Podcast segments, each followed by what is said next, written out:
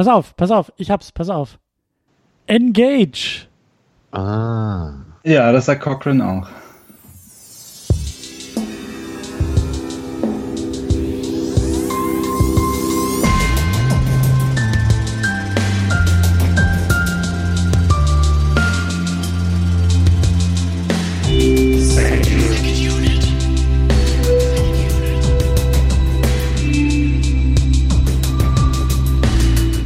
Herzlich willkommen zu einer neuen Ausgabe der Second Unit. Wir sind erneut in den äh, schönsten aller schönen Uniformen unterwegs. Wir sind erneut im Star Trek-Universum unterwegs. Wir sind im, wenn man so will, darüber können wir auch schon streiten, im ersten Film, im ersten richtigen Film, im besten Film. Wir wissen es noch nicht genau. Wir sind auf jeden Fall bei der Next Generation Crew angekommen und werden in dieser Ausgabe Star Trek, der erste Kontakt, besprechen. Aber alles der Reihe nach. Mein Name ist Christian Steiner und ich habe bei mir natürlich David X. Noack als unseren. Was bist du? Du bist der Wissenschafts-, du bist der Star Trek Offizier in dieser Runde. Ja, das bin ich. Aber wir sind nicht alleine, denn wir haben auch Special Counsel dabei und in dieser Runde ist das Tamino Mut. Hallo. Tja, ich bin heute auch mal dabei. Hallo. Genau. Bis jetzt äh, habt ihr das ja alles ohne mich hier äh, gemacht, obwohl ich ja, wie ich ja oft erwähne, in der Sendung großer Star Trek-Fan bin. Allerdings ähm, bezieht sich das nur so mit Fußnote auch auf die Filme. Also ich, ich bin im Großen und Ganzen wirklich eher Fan der Serien bis Voyager. Und die Filme, die kenne ich halt auch alle, aber ähm, naja, dazu später mehr. Ja, und Tamino, es ist ja so, ich habe mir gedacht, wir heben uns den besten Film der Reihe für dich und dein Beisein auf. Ja, der beste Film der Reihe. Also wenn, wenn wir sagen, der beste Film aus der TNG-Reihe, dann kann ich mich damit durchaus abfinden. Aber wenn wir das jetzt irgendwie auf die ganzen äh, Original Series-Filme auch noch ausweiten, dann ist das eine ziemlich lächerliche Aussage, wie ich finde. Ähm, aber naja, äh, ich bin gespannt drauf. Also ich bin auch gespannt vor allem, was Christian dazu sagt, ne? weil du, du bist ja natürlich so der, der eher so Hobby-Star Trek-Fan oder Der so. Fish out of water sozusagen. genau. Und das ist natürlich dann immer interessant für Leute wie mich, weil ich habe halt einfach bei Star Trek irgendwie, ich bin halt wieder damit aufgewachsen, auch als ich, ich habe als Kind schon abends im Bett Voyager geguckt. Also ich habe da einfach keine objektive Perspektive drauf. Ne? Deswegen kann ich das einfach schwer auch, also gerade bei den Filmen kann ich es halt schwer wirklich trennen von dem, was ich persönlich eben so als Star Trek empfinde. Ne? Also da eine andere Perspektive zu bekommen, ist durchaus interessant.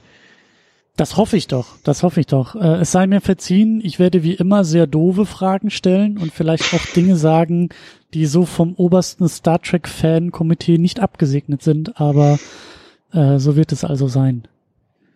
Genau. Ähm, Ja.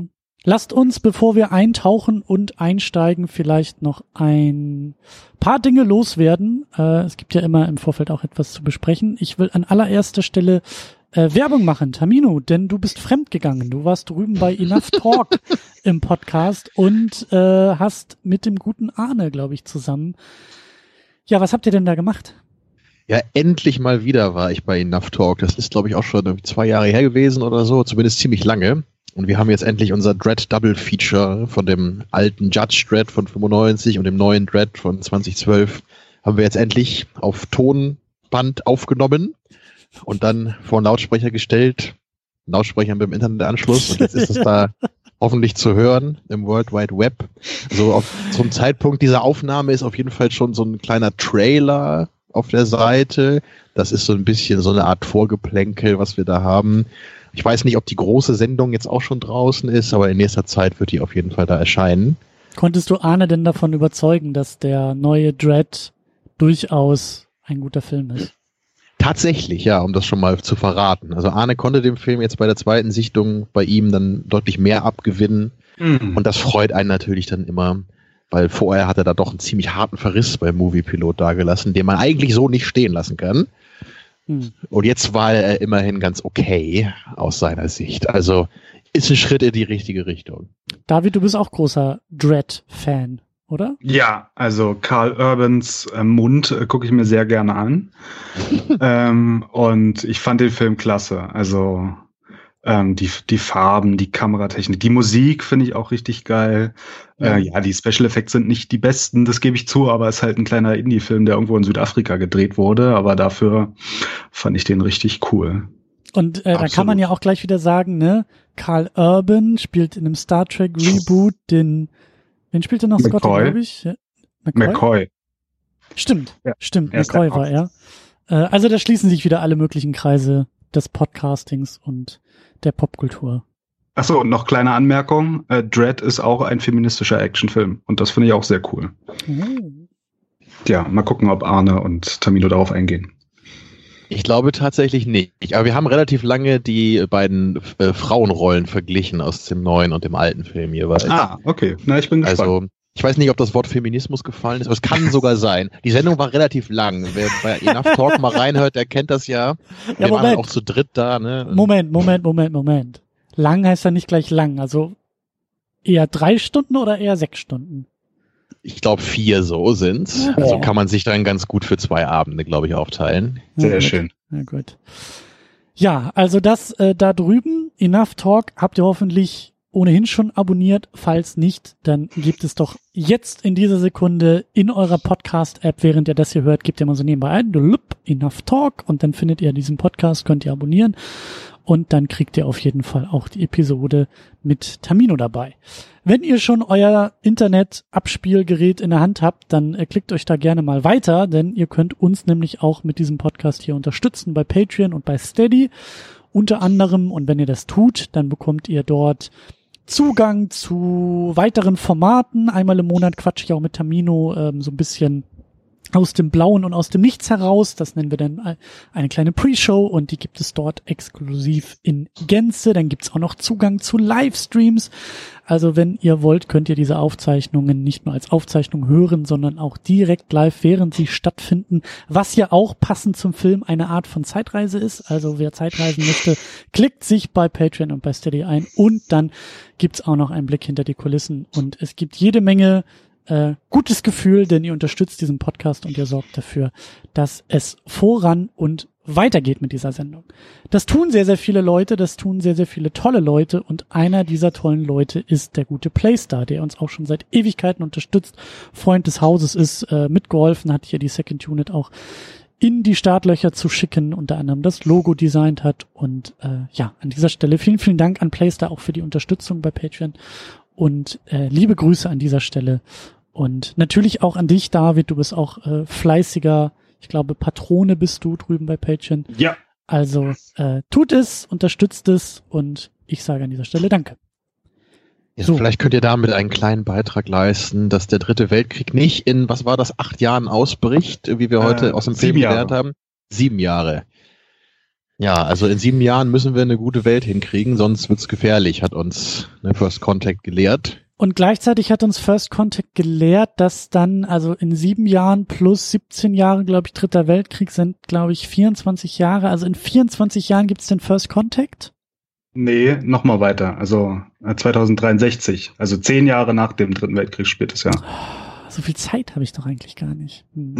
Ich hätte jetzt nämlich überlegt, die ganzen Patreon und Steady ähm, Zahlungen der nächsten 24 Jahre in eine Rakete zu stecken und selber dafür zu sein. Aber das kann ich ja. Ah, jetzt kommt's nämlich. Ich weiß ja, dass der First Contact passiert. Ich kann ja sofort nach dem Dritten Weltkrieg äh, an meiner Rakete arbeiten und ich brauche ja keine zehn Jahre dafür.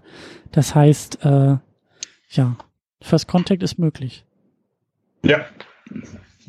Es sei Christian denn. Ja, es sei, Christian Gott. sei denn, die doofen Borg kommen uns dazwischen, aber äh, ja, das äh, müssen wir gleich mal ein bisschen auseinander. Ja. Wir bauen dir dann auch so eine schöne Statue, die in den Himmel schaut. ne? Machen unbedingt, unbedingt. Äh, ich spiele auch gerne Rockmusik, wenn wir dann äh, in den Himmel aufsteigen. Also kein Problem. Ich bin da flexibel. Ähm, Trivia, ähm, die Statue sehen wir nicht im Film, aber in Star Trek Enterprise, also der letzten richtigen Star Trek äh, Serie, da sehen wir ein kleines Modell von der Statue auf dem Schreibtisch von Captain Archer.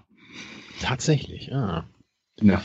Wo wir schon dabei sind, äh, David, ähm, ich erinnere mich, dass du hier in Berlin, das ist glaube ich jetzt auch schon ein bisschen länger her, aber du hast mal so einen wunderbaren Vortrag gehalten zum Thema Konfliktlösung in Star Trek. Ja. Ähm, Also wie die Konflikte in den verschiedenen Star Trek Serien, glaube ich, äh, gelöst werden. Und da ist natürlich sofort meine allererste Frage, ähm, was für Gedanken hast du denn zur Konfliktlösung gegenüber den Borg? Also, also falls man sich jetzt so ein Borg irgendwie ins Haus holt, was würdest du da äh, empfehlen, um eventuelle Konflikte zu lösen? Machine Guns, Machine Guns. ja. Also in dem Vortrag geht es vor allem um die Originalserie und auch um Voyager, beziehungsweise um dann die Degeneration des Franchises in den vergangenen zehn Jahren. Ähm, und auf die TNG-Serie und auch auf diesen Film speziell hier gehe ich gar nicht ein. Oder so gut wie gar nicht, glaube ich. Nee, ich glaube, ich gehe gar nicht in dem Vortrag drauf ein. Ähm, und in der Serie und in dem Film wird es ja auch noch anders gelöst. In Voyager später, ähm, da kommen dann auch noch die Borg vor. Also das spielt dann so ein bisschen eine Rolle, aber generell spielen die Borg eigentlich in dem Vortrag äh, keine große Rolle. Ja, ist leider so. Ich mag die Borg übrigens auch als Gegner nicht. Wollte ich nur mal so sagen. Das heißt, äh, du hast da keine, keine, kein, kein, wie sagt man, kein Hausmannstipp was man dann nee. tun sollte gegen die Borg. Gar nicht. Hm. Change the shield frequency. ja gut, dann äh, bleibt es glaube ich doch bei den Maschinengewehren. ja, also das heißt, ihr solltet oft euer Schild an der Haustür ändern. Ah, damit die Borg ah. gar nicht wissen, wo man wohnt. Genau, change the shield frequency. Oh mein Gott. So. ja. Tamino, wie sieht's denn bei dir aus, wenn wir jetzt über First Contact sprechen? Sprechen oder ja. sprechen? Sprechen. also du willst jetzt so in Richtung Vorverständnis kommen Jawohl. oder was? Worauf zielt deine Frage ab? Ja. Jawohl. Wie ist denn so? Wie ist denn so dein Bauchgefühl? Ich weiß ja, ich ich kenne dich ja ein bisschen und wenn ich dann so Sachen sage wie, hm, das ist der beste Star Trek Film aller Zeiten jemals ever oder zumindest der beste der TNG Reihe, dann weiß ich ja, dass ich da so mit so klitzekleinen Nädelchen so auf deiner Haut piekse, weil du ja eine ganz andere Meinung dazu hast. Ja, das muss man auch alles immer genau ausformulieren. So ist jetzt nicht so, dass ich den Film ultra scheiße finde und den nicht ertragen kann oder so. Es ist schwierig. It's complicated, ne? wie man immer schön sagt. Also ich, ich würde sagen, so in Execution ist es auf jeden Fall ganz klar der beste Film der TNG-Filme, ja, der vier. So, für mich kommt er allerdings nicht an die besseren Filme aus, den, aus der ursprünglichen Reihe ran, die da vor allem halt die ersten beiden sind, für meinen Geschmack. Ähm, und äh, ich habe allerdings halt sehr viele Probleme so mit, mit der Art Film, die First Contact eben ist, in Bezug auf das, was ich persönlich von einem Star Trek-Film gerne hätte. So, weil der, der Film ist einfach in erster Linie ein Sci-Fi-Action-Film. Und das ist ja nicht per se schlecht, für mich war Star Trek aber nie irgendwas, ähm, wo ich jetzt so großartig Action drin suche. Und ich muss auch sagen, äh, in, in allen verschiedenen Serien bei Star Trek bin ich meistens so bei den Action-Momenten eher raus. Also das sind für mich auch oft die schwächeren Folgen. So die Stärken von Star Trek liegen meistens wirklich in den Folgen, wo faktisch gar nicht so viel passiert, wo halt viel gesprochen wird, wo Konflikte aufgemacht werden, ne, wo diskutiert wird, wo Dilemmata in philosophischer Hinsicht erläutert werden. Ethisch-moralische Fragen. So war es, genau. Und ähm, das ist halt auch schon eine der, der, der ähm, ja, Fragen, die ich heute so generell dann auch schon mal ansprechen würde. Da können wir mal gucken, ob wir das am Ende beantworten können vielleicht. Inwieweit kann Star Trek das halt sein? Mhm. Also inwieweit muss man Star Trek ändern ne, for the big screen? Das ist ja klar, da muss man immer ein bisschen was ändern. Aber heißt das eben automatisch? Und das ist meine Frage. So muss Star Trek halt immer in erster Linie ein Actionfilm sein, wenn man ihn als Kinofilm macht? So, das äh, würde ich halt gerne am Ende dann nochmal beantworten, wenn wir den Film ein bisschen mhm. genauer analysiert haben. Mhm. So, ähm, Spoiler, meine Antwort ist nein. so, aber ähm, Naja, aber noch ganz kurz noch eine, eine kleine Anmerkung. Ich habe mich ja noch nicht so großartig jetzt hier vorgestellt äh, für die Leute, die jetzt immer eure Star Trek-Folgen hören. Also ich, ich erwähne es ja oft, ich bin Star Trek-Fan, habe es vorhin schon mal kurz gesagt, die Filme habe ich halt auch alle gesehen, auch die meisten auch öfter. Das liegt aber alles relativ lange zurück inzwischen. So, ich habe die früher auch regelmäßig mal geguckt und dann auch mal so durchgeguckt, glaube ich dann. Also nicht in der Woche, aber dann so in ein paar Monaten vielleicht mal. Das ist aber inzwischen irgendwie nicht mehr so meins. Also so den, klar, die ersten beiden, die, die kram ich ab und zu noch mal raus, weil ich die halt nach wie vor wirklich gerne mag. Viele andere finde ich halt mittelmäßig. Und äh, wenn es dann eben so in die 90er geht, da bin ich dann irgendwie raus. Und auch die Abrams-Filme sind, äh, die sind halt audiovisuell echt stark, aber inhaltlich ist das irgendwie einfach auch überhaupt nicht mehr meins. Ähm, und ich habe in den letzten Jahren wirklich viel mehr noch äh, ein paar Lücken geschlossen, was halt die Serien angeht. Wobei ich echt Enterprise immer noch nicht zu Ende geschafft habe, weil ich das so langweilig finde, dass ich es einfach nicht, Äh, ich habe es, glaube ich, immer noch erst bis zum Ende der zweiten Staffel geguckt, aber also von den anderen Serien kenne ich inzwischen fast alle Folgen. Aber das sind halt so viele, ne? wenn du die einmal durchgeguckt hast, da kannst du eigentlich schon wieder vorne anfangen, so, weil dann hast du die Hälfte wieder vergessen und du hast ja meist dann auch Lust, deine Lieblingsfolgen nochmal rauszugraben und die dann öfter zu gucken. Also es gibt ja wirklich so viele Star Trek-Folgen, mhm. ich weiß gar nicht, wie viele das inzwischen sind, aber das sind ja bestimmt irgendwie, das sind nicht 600, 700 oder so. Ne? 750, glaube ich, ist der aktuelle Stand. Ja, ne, und wenn die so alle, ungefähr. ja, das sollte hinkommen, ne? Wenn die alle so um die 45 Minuten sind, dann kann man sich ja mal ausrechnen, wie viel Zeit man damit verbringen kann. Äh, meine Berechnung kommt auf äh, viel. Richtig. Kleine Anmerkung zu Tamino noch. Ähm, also Star Trek Enterprise war meine erste Star Trek Serie und ist auch die, zu der ich am meisten zurückkehre, weil ich, weil die Crew mir ans Herzen, Herz gewachsen ist. Wow. Und die vierte, die vierte Staffel ist am besten davon. Also, ja, habe ich auch, auch gehört, dritte, ne, dass die letzten beiden besser werden sollen. Das kommt auch irgendwas, irgendwann noch, aber ich muss mich da wirklich motivieren, da mal wieder, ne, wieder einzusteigen. Also ich glaube, es ist auch schon wieder ein Jahr her, dass ich da die letzte Folge gesehen habe. Oh, naja. Okay. Ja, ich habe zu der nämlich leider überhaupt keine persönliche Bindung. Also für mich persönlich ist halt immer Voyager die Serie gewesen, zu der ich die größte Verbindung habe, weil ich die eben als Kind wirklich am meisten gesehen habe, weil die da halt neu war. Ja, und äh, ich würde halt nicht sagen, dass es die beste ist, aber es ist die, die mir persönlich trotzdem irgendwie noch so am meisten bedeutet. Ich, ich würde schon sagen, dass TNG relativ klar die stärkste Serie ist insgesamt, wobei die halt auch viele schwache Folgen hat etc. Ähm, das können wir irgendwann im Detail halt auch nochmal irgendwie erörtern also Christian und ich, wir haben auch schon lange irgendwie so im Hinterkopf, dass wir mal irgendwas noch zu den Star Trek-Serien machen wollen. Ja. Aber wie und wann, äh, das äh, steht alles noch im Raum. Das steht noch vor 2026. Das, das steht noch mhm. in den Sternen, was, Tamino? Mhm. mhm. Achso, und ich würde sagen, Tors ist die beste Serie. Aber ja, das nur als weiterer Einschub. Das kann ich respektieren, ja, aber ähm, aber nein. ja.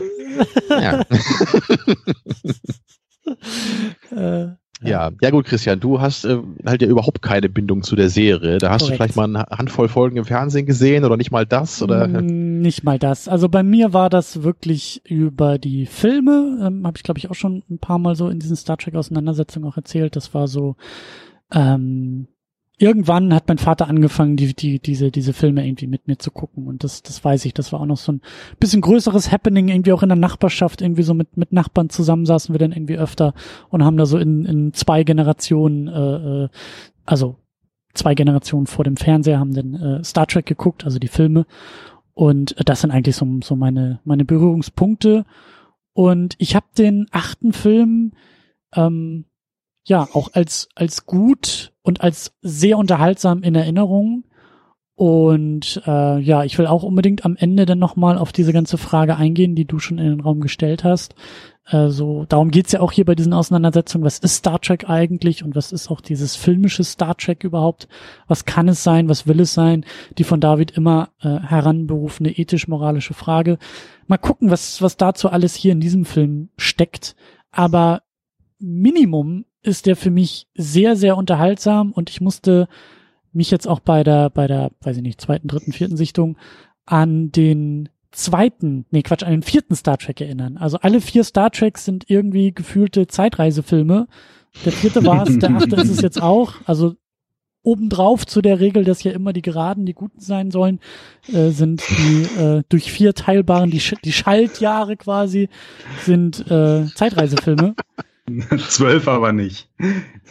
Ja, Ausnahmen bestätigen die Regeln. Ähm, aber was ich sagen wollte ist, also mir hat gibt's ja auch auf Band äh, die Auseinandersetzung mit dem vierten. Mir hat der vierte ja schon äh, gut gefallen. Also diese diese sehr sehr ähm, locker flockige lustige Zeitreisegeschichte so im Sinne von Fish out of Water äh, äh, Geschichten. Die haben wir. Whale out of Water. In, ja, in dem ersten Fall ja. Hier haben wir denn eher eine, ein, ein Captain Ahab out of water. See what I did there? Ähm, ja, also hat mir, hat mir gut gefallen. Hat mir jetzt auch bei der Wiederholungssichtung gut gefallen und ich bin äh, dem Film äh, recht offen, recht positiv gegenüber. Ich äh, glaube aber zu, zu wissen, auch in welche Richtung Tamino noch hauen wird und ähm, ja, äh, äh kann mir sehr gut vorstellen, dass man als Serienfan äh, größere Probleme mit dem äh, Captain Picard in diesem Film hat, als vielleicht ähm, bei anderen Filmen oder vor allen Dingen auch mit der Serie. Aber äh, ja, so grundsätzlich fand ich den doch sehr äh, unterhaltsam und sehr schön eigentlich. Äh, David, wie ist es bei dir? Ja, also nochmal zum Grundverständnis. Also ich bin ja damals mit Star Trek Nemesis und Star Trek Enterprise eingestiegen. Das war mein. Das klingt so hart, ey, sorry. meine erste Film so und meine erste Serie. Ähm, und habe dann mit der Zeit irgendwann die restlichen 750 Folgen mehr oder weniger aufgeholt. Gerade gehe ich mit Trek am Dienstag nochmal die gesamte Chronologie durch. Also ich, ich gucke die nur und höre dann den Podcast, während die das ja auch noch wöchentlich äh, besprechen. Da finde ich dann auch die eine oder andere Lücke. Also ich bin mir gar nicht sicher, ob ich wirklich alles gesehen habe, aber ich glaube, dass ich so das meiste gesehen habe. Und von den Filmen, ähm, also der Film, den wir jetzt besprechen, ist nicht mein Lieblings-Star Trek-Film. Es ist auch nicht mein Lieblings-Next Generation-Film, muss ich sagen. Ähm, aber in der Vorbereitung hier auf den Podcast habe ich mir gedacht, vielleicht ist das der ideale Star Trek Blockbuster, wie ihn A das Studio wollte und B das, das Franchise damals hergab. Aber da können wir vielleicht auch noch später drauf eingehen. Vielleicht auch das Publikum wollte. Ja, das ja auch. Ähm, der kam ja irgendwie ganz gut weg, der Film, ja. Auch bis ja. heute, ne? Also der ist heute ja. immer noch äh, bei vielen Leuten sehr, sehr hoch in der Gunst. Also das, das hört man immer so raus bei Re Reviews, die man so liest online. Also kommt mir immer fast so vor, als wäre das sogar der, der generell auch am meisten positive äh, Kritik bekommt. Also bei ja, Wrath of also Wrath of Khan wird ja auch oft so als der Beste gehandelt, allerdings ist der inzwischen ja schon so alt, dass er wahrscheinlich an manche äh, jüngere Generationen da gar nicht mehr rankommt. So, sowas Altes gucke ich mir nicht an und so. Ähm, also nicht. der ist bei den Fans auch ziemlich hoch im Kurs oder ist generell auch bei den Kritikern sehr geliebt und ist auch kommerziell, glaube ich, bis heute der dritt, also unter den Top 4, Top 5 der erfolgreichsten Star Trek-Filme. Also inflationsbereinigt weiß ich nicht genau, aber von der absoluten Summe ist es irgendwo in den, in den Top-Notch-Ecken sozusagen. Ich, also ich von TNG sollte er zumindest ja. deutlich am erfolgreichsten gewesen sein, wenn ich mich ja, ja, nicht irre. Ne? Ja, ja aber ähm, also ein, lange Zeit war Star Trek 4 der erfolgreichste, dann war Star Trek 8, also das, was wir heute besprechen, der erfolgreichste. Dann hat Star Trek 10, also das Reboot, das nochmal getoppt und ich glaube, Into Darkness war gar nicht, also war zwar von den, Krit äh, von den Fans gehasst, größtenteils, aber äh, war, glaube ich, kommerziell gar nicht so schlecht. Also ich weiß nicht, ob Into Darkness auch noch in den Top 3 oder Top 4 ist, aber irgendwo da oben ist First Contact auch. Ja, ja, wollte ich nämlich auch noch sagen, dass ich mir sehr gut vorstellen kann, dass die neueren Filme einfach äh, durch teureres Kino heutzutage auch vielleicht ein bisschen mehr Geld eingespielt hat. Ja, und 3D natürlich auch, ne? Genau. Ja, ja, ja. Also das Kinoticket ist im Schnitt schon teurer geworden als, ich glaube, 95, 96, wann kam der raus? First 95. Ja. Genau wie Judge Dredd, der weit bessere Film. so. Ja, äh, irgendwie gab es da gerade Rauschen in der Leitung. Ich weiß auch nicht, was da los war. Machen wir einfach weiter. ähm, ich habe nämlich noch eine Kleinigkeit loszuwerden ähm, die ich an dieser Stelle noch, noch erwähnen möchte, schon mal ein, ein, ein, ein kleiner äh, Hinweis, ein kleiner, ein, ein weiterer Werbeblock, denn die äh, Freunde und Kollegen vom Spätfilm haben auch schon über den Film gesprochen. Äh, in Ausgabe 163 ähm, dürft ihr sehr gerne auch noch mal so nebenbei in eure Podcast-Liste äh, aufnehmen und dann, äh, wenn ihr hiermit durch seid, gerne ja, darüber die. Die mochten den aber auch sehr gerne. Also die Episode dann bitte mit Vorsicht zu genießen. Äh, ja, bei, wie war das äh, bei äh, Komplikationen? Fragen Sie einen Arzt oder Apotheker. oder Ihr medizinisches Hologramm. Notfallhologramm. Ja, genau. genau ähm, ich möchte noch was zum Jahr 1995 sagen. ja, gerne, ähm, schieß also, los. Star Trek war damals das unangefochtene Multimedia-Mega-Franchise in Syndication, also im US-Regionalfernsehen äh, liefen die Originalserie, die animierte Serie und TNG in Wiederholung. Dann gab es ja das Spin-off Deep Space Nine, in dem sich auch die Autoren endlich mhm. mal mehr getraut haben. Äh, das lief auch in Syndication gerade. Das war, glaube ich, gerade in der fünften Staffel. Und Voyager lief als das Flaggschiff des Franchises äh, auf dem neuen Paramount-Fernsehsender UPN. Also sie hatten ja schon zum ersten Kinofilm damals überlegt, einen Paramount-Fernsehsender zusammenzuschustern, durften sie aber aufgrund der Trust-Regeln nicht. Äh, dann in den 80er Jahren unter Reagan wurde ja so diverse Wirtschaftskontrollgesetzgebungen abgeschafft und dann ist Fox mhm. als das vierte Network aufgestiegen und dann haben sich die anderen Filmstudios gedacht, ach Mensch, das können wir doch auch und wir wollen jetzt auch unsere eigenen Sender haben und dann hat ja Warner Brothers The WB gegründet und Paramount halt UPN, das United Paramount Network. Und da hatten sich gedacht, okay, dann machen wir nochmal eine Serie, die so ähnlich ist wie die Originalserie, ähm, also mehr oder weniger. Ähm, und die setzen wir dann da auf die, auf das Primetime-Angebot und das war dann Star Trek Voyager. Und mittendrin kam dann halt dieser Kinofilm. Und nebenbei gab es ja noch Bücher und Comics und ähm, Spiele auch, also Star Trek Next Generation Final Unity, das war so ein ganz beliebtes Adventure-Spiel, das kam auch 1995 raus und Star Trek Klingon, das erste Star Trek-Spiel für Windows 95. Also das war gerade die Hochphase, wo alle Serien, alle Franchise-Arme sozusagen bedient wurden und Star Trek in aller Munde war, kann man so sagen. Ja, und auch hier mit dem ähm, ja, Next Generation Cast, den, den, ist halt die Frage, also wie, wie wird denn der gezählt? Das ist eigentlich technisch gesehen wahrscheinlich der zweite Film äh, in der TNG-Reihe, äh, oder? Ja. Ja. Ja. Aber ähm, genau, also wir haben die Hauptbesetzung, äh, soweit ich das auch gesehen und verstanden habe, so, so aus der Serie. Also Patrick Stewart haben wir dabei, Jonathan Frakes haben wir dabei, der hier auch Regie führt. Ähm, auch sehr spannend. Äh, hatten wir ja, glaube ich, auch schon in den äh, vorherigen Auseinandersetzungen, dass ähm, Shatner hat doch irgendwie auch Regie geführt und Nimoy hatte, glaube ich, auch ein, zweimal Regie geführt und hier auch ein Star Trek Schauspieler, äh, Jonathan Frakes, ähm, auf dem Regiestuhl. Ja, er hat ja, er hat ja, glaube ich, auch schon einige Folgen der Serie mal directed, ne?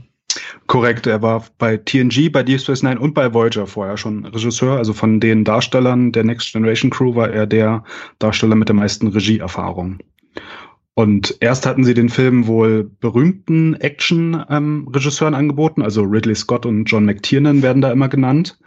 Ähm, doch die beiden haben das abgelehnt, ähm, weil sie von Star Trek keine Ahnung hatten.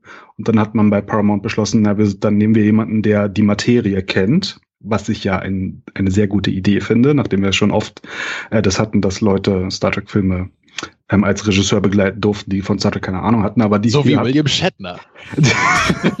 Nein, ich meine jetzt den ersten Kinofilm oder dann ähm, hier den Produzenten Half Bennett, der dann diverse andere Kinofilme begleiten durfte.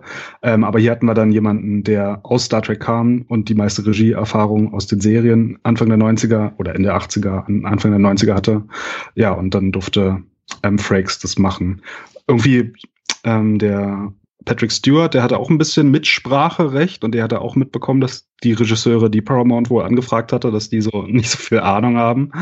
Ähm, und der konnte auch ein bisschen bei der Geschichte mitentscheiden. Und eigentlich war das so, dass äh, Patrick Stewart ähm, ähm, auf dem Planeten war, während ähm, Number One, also äh, Jonathan Frakes Charakter, ähm, auf dem Schiff ist und das haben sie dann aber irgendwann getauscht und das sieht man ja dann auch im Film, dass ähm, Picard viel mehr im, im Zentrum der Handlung steht, während Jonathan Frakes ja nur selten vor der Kamera auftaucht, weil er halt hinter der Kamera am meisten zu tun hatte. Mhm.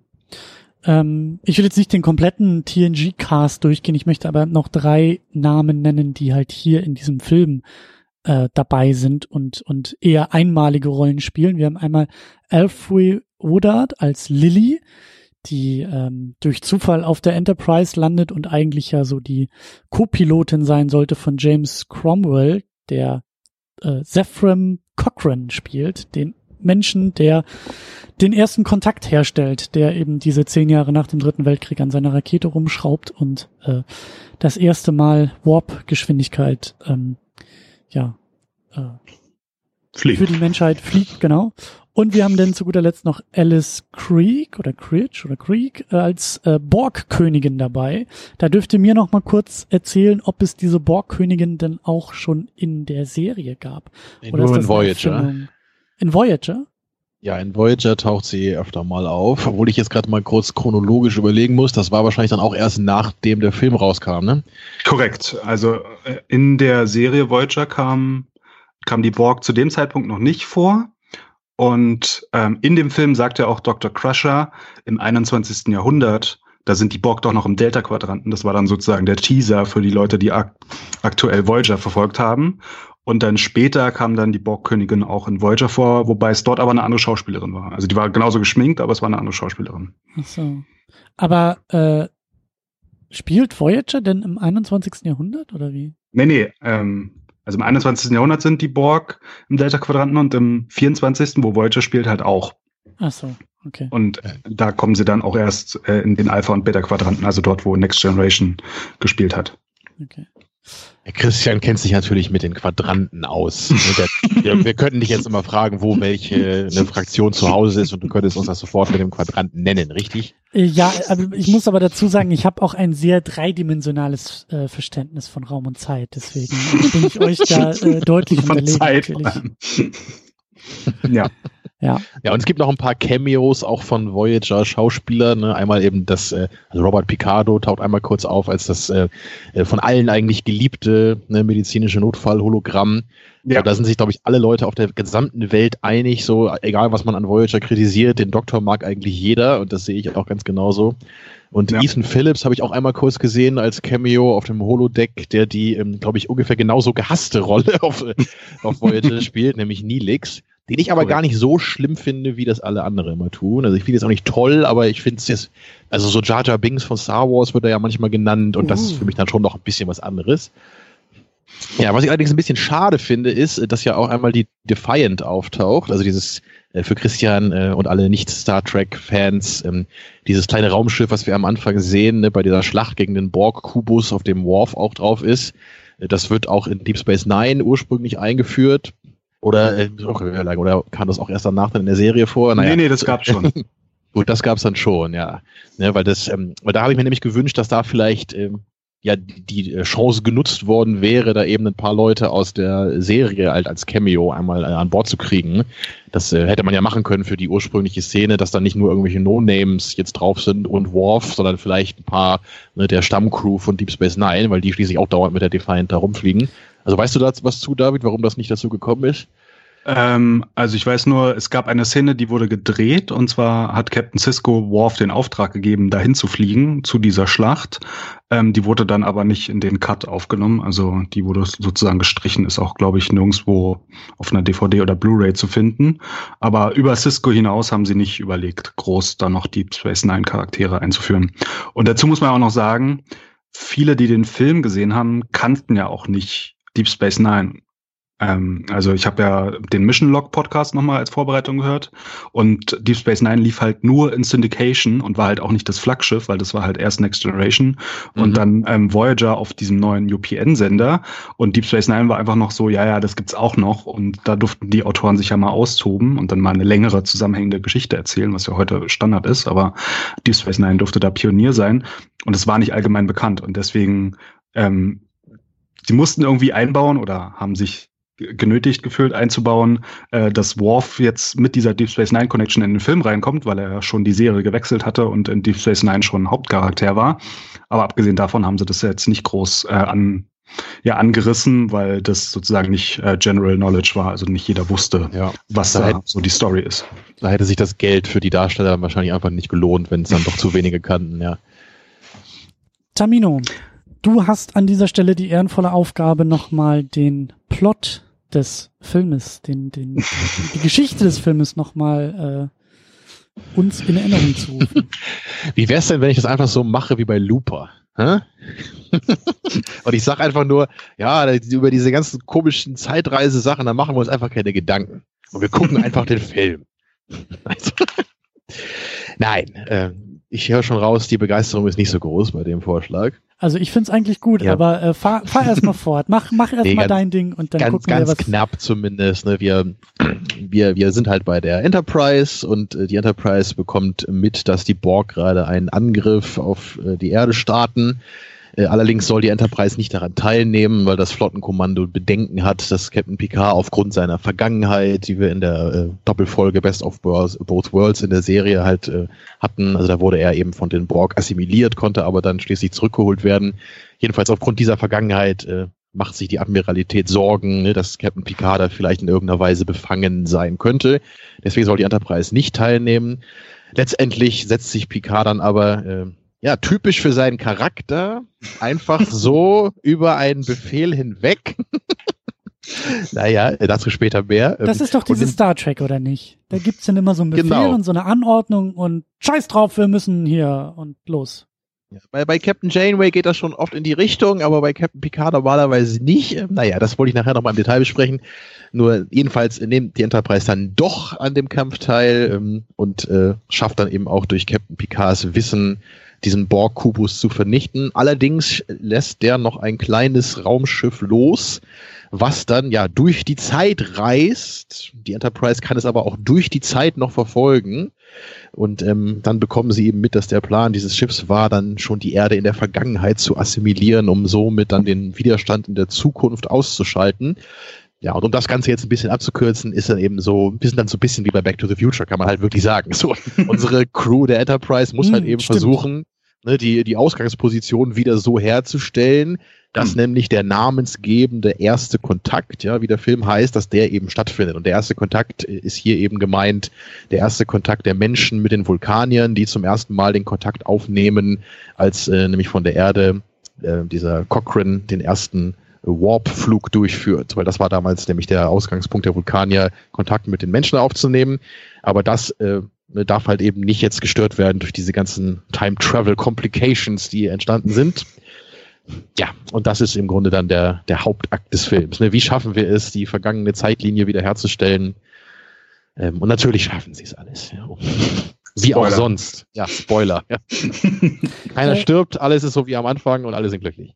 Da habe ich, da hab ich aber noch ein paar Fragen zu. Ähm, als Mensch, der die, der die Serie äh, nicht äh, oder die Serien nicht kennt, war dieser erst, also dieser, dieser erste Kontakt, den wir jetzt hier äh, zu sehen bekommen, oder auch die, die Wichtigkeit des ersten Kontakts, äh, was ich eigentlich sehr schön finde, das wird ja irgendwie so, ähm, ich weiß nicht, ob es so auch erklärt wird oder ob ich das irgendwo aus, aus den anderen Filmen mir zusammengereimt habe oder so, aber es ist doch so, dass, ähm, dass mit diesem äh, ersten Warp-Flug die Menschheit sozusagen eine neue Stufe erreicht hat, eine neue Stufe der Entwicklung und der technischen Entwicklung und daraufhin eben die schon vorhandenen ähm, außerirdischen Völker, die ohnehin schon viel weiter sind, aber dann erst Kontakt aufnehmen und aufnehmen wollen, weil mehr oder weniger die Menschheit dann erst so wirklich ernst zu nehmen, äh, ernst zu nehmen äh, geworden ist. Ähm, ist das eine Sache, die der Film so erzählt und macht und betont oder gab es da auch schon Referenzen, Verweise, vielleicht auch Episoden äh, in irgendwelchen Serien vorher, die, die diese Wichtigkeit des ersten Kontakts so herauskristallisiert haben? Also in dem Film selber wird erzählt, dass durch die Kontaktaufnahme mit den Vulkaniern dann ähm, halt auch neue Technologie auf die Erde kommt und dann der Hunger und Krankheit, heilbare Krankheiten ausgerottet werden und dann die Menschheit sich auch politisch vereinigt. Also das hast du aus dem Film jetzt hier, das stimmt schon. Und so explizit, wie wir das jetzt hier aber sehen, wird es aber vorher nicht grob angerissen. Also in der Originalserie war ja noch nicht ganz klar, in welchem Jahrhundert spielt das überhaupt. Dann in Next Generation wurde es schon konkreter oder auch in den Filmen schon langsam. Aber ich glaube, es war nicht mal klar, dass die Vulkanier als erstes Kontakt mit uns aufgenommen haben. Das wird dann in Star Trek Enterprise, also danach, dann groß ausgewälzt, aber ich glaube, vorher war das gar nicht so großes Thema. Nee, nur ähm, allgemein ja, nur allgemein kann man eben noch sagen, ne, Christian hat ja sicherlich auch schon mal von der Prime Directive gehört, ne, oder ja. der obersten Direktive. Die schließt eben auch ein, dass sich, äh, dass es sich halt äh, gehört für die Warp-reisenden Zivilisationen, sich halt nicht in sogenannte Pre-Warp-Zivilisationen einzumischen. Das taucht ja auch in manchen äh, neueren Filmen, glaube ich, auch wieder auf, so als äh, Konflikt am Rande zumindest.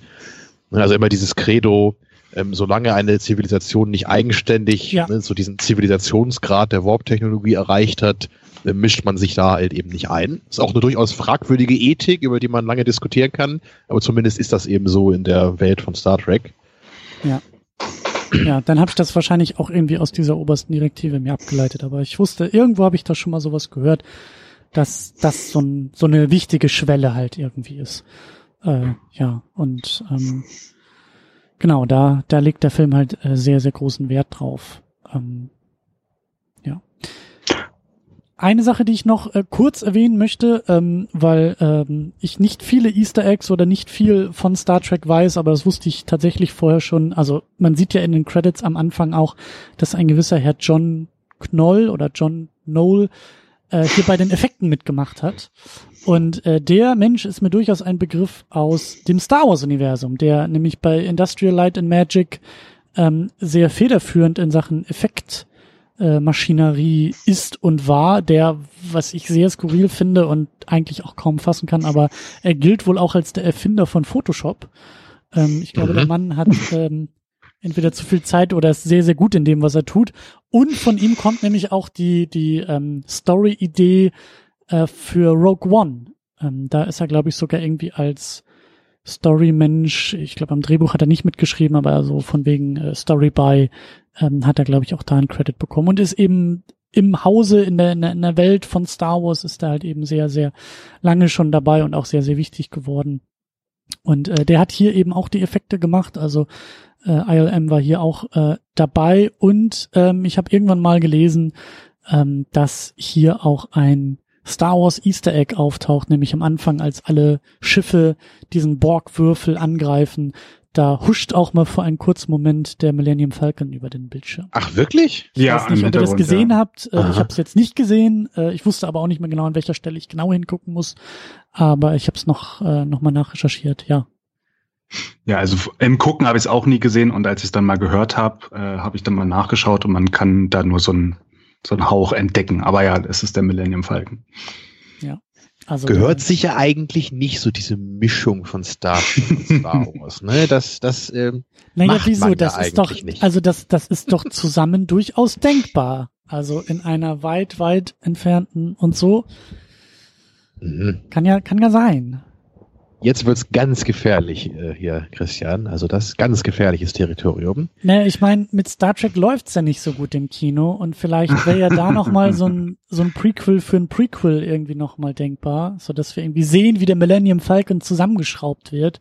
Ähnlich wie so eine Enterprise irgendwo so in Space. Ja, mein Vorschlag ist, der, der Ursprung der Borg sind die Gungans.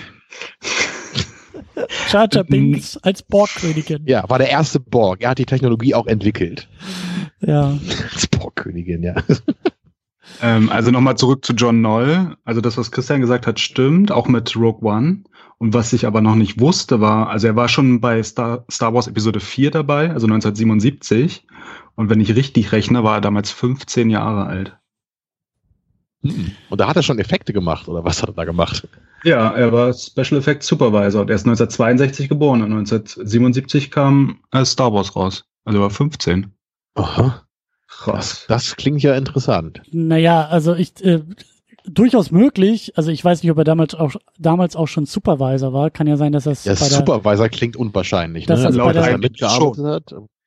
Also, Weil die IMDb ist auch nicht unfehlbar. Ne? Das könnte auch sein, dass er da vielleicht, äh, vielleicht hat auch irgendwie sein Vater da gearbeitet oder ein Verwandter oder ein Bekannter und er hat halt mitgeholfen. Ich, ich kann, so, mir, ne? ich kann mir eher vorstellen, dass vielleicht die Special Edition gemeint ist. Also das, was 97 nochmal rausgekommen ist, dass er da irgendwie oder das, war. Ja. Oder, ich meine, Star Wars, die haben da damals irgendwelche Modellbausätze gekauft und auf Tischtennisplatten geschraubt und sind da mit der Kamera rübergefahren. Also vielleicht hat er nicht nur Donuts und Kaffee geholt, sondern hat auch mal so ein Modell äh, irgendwie bepinselt oder beschraubt oder so.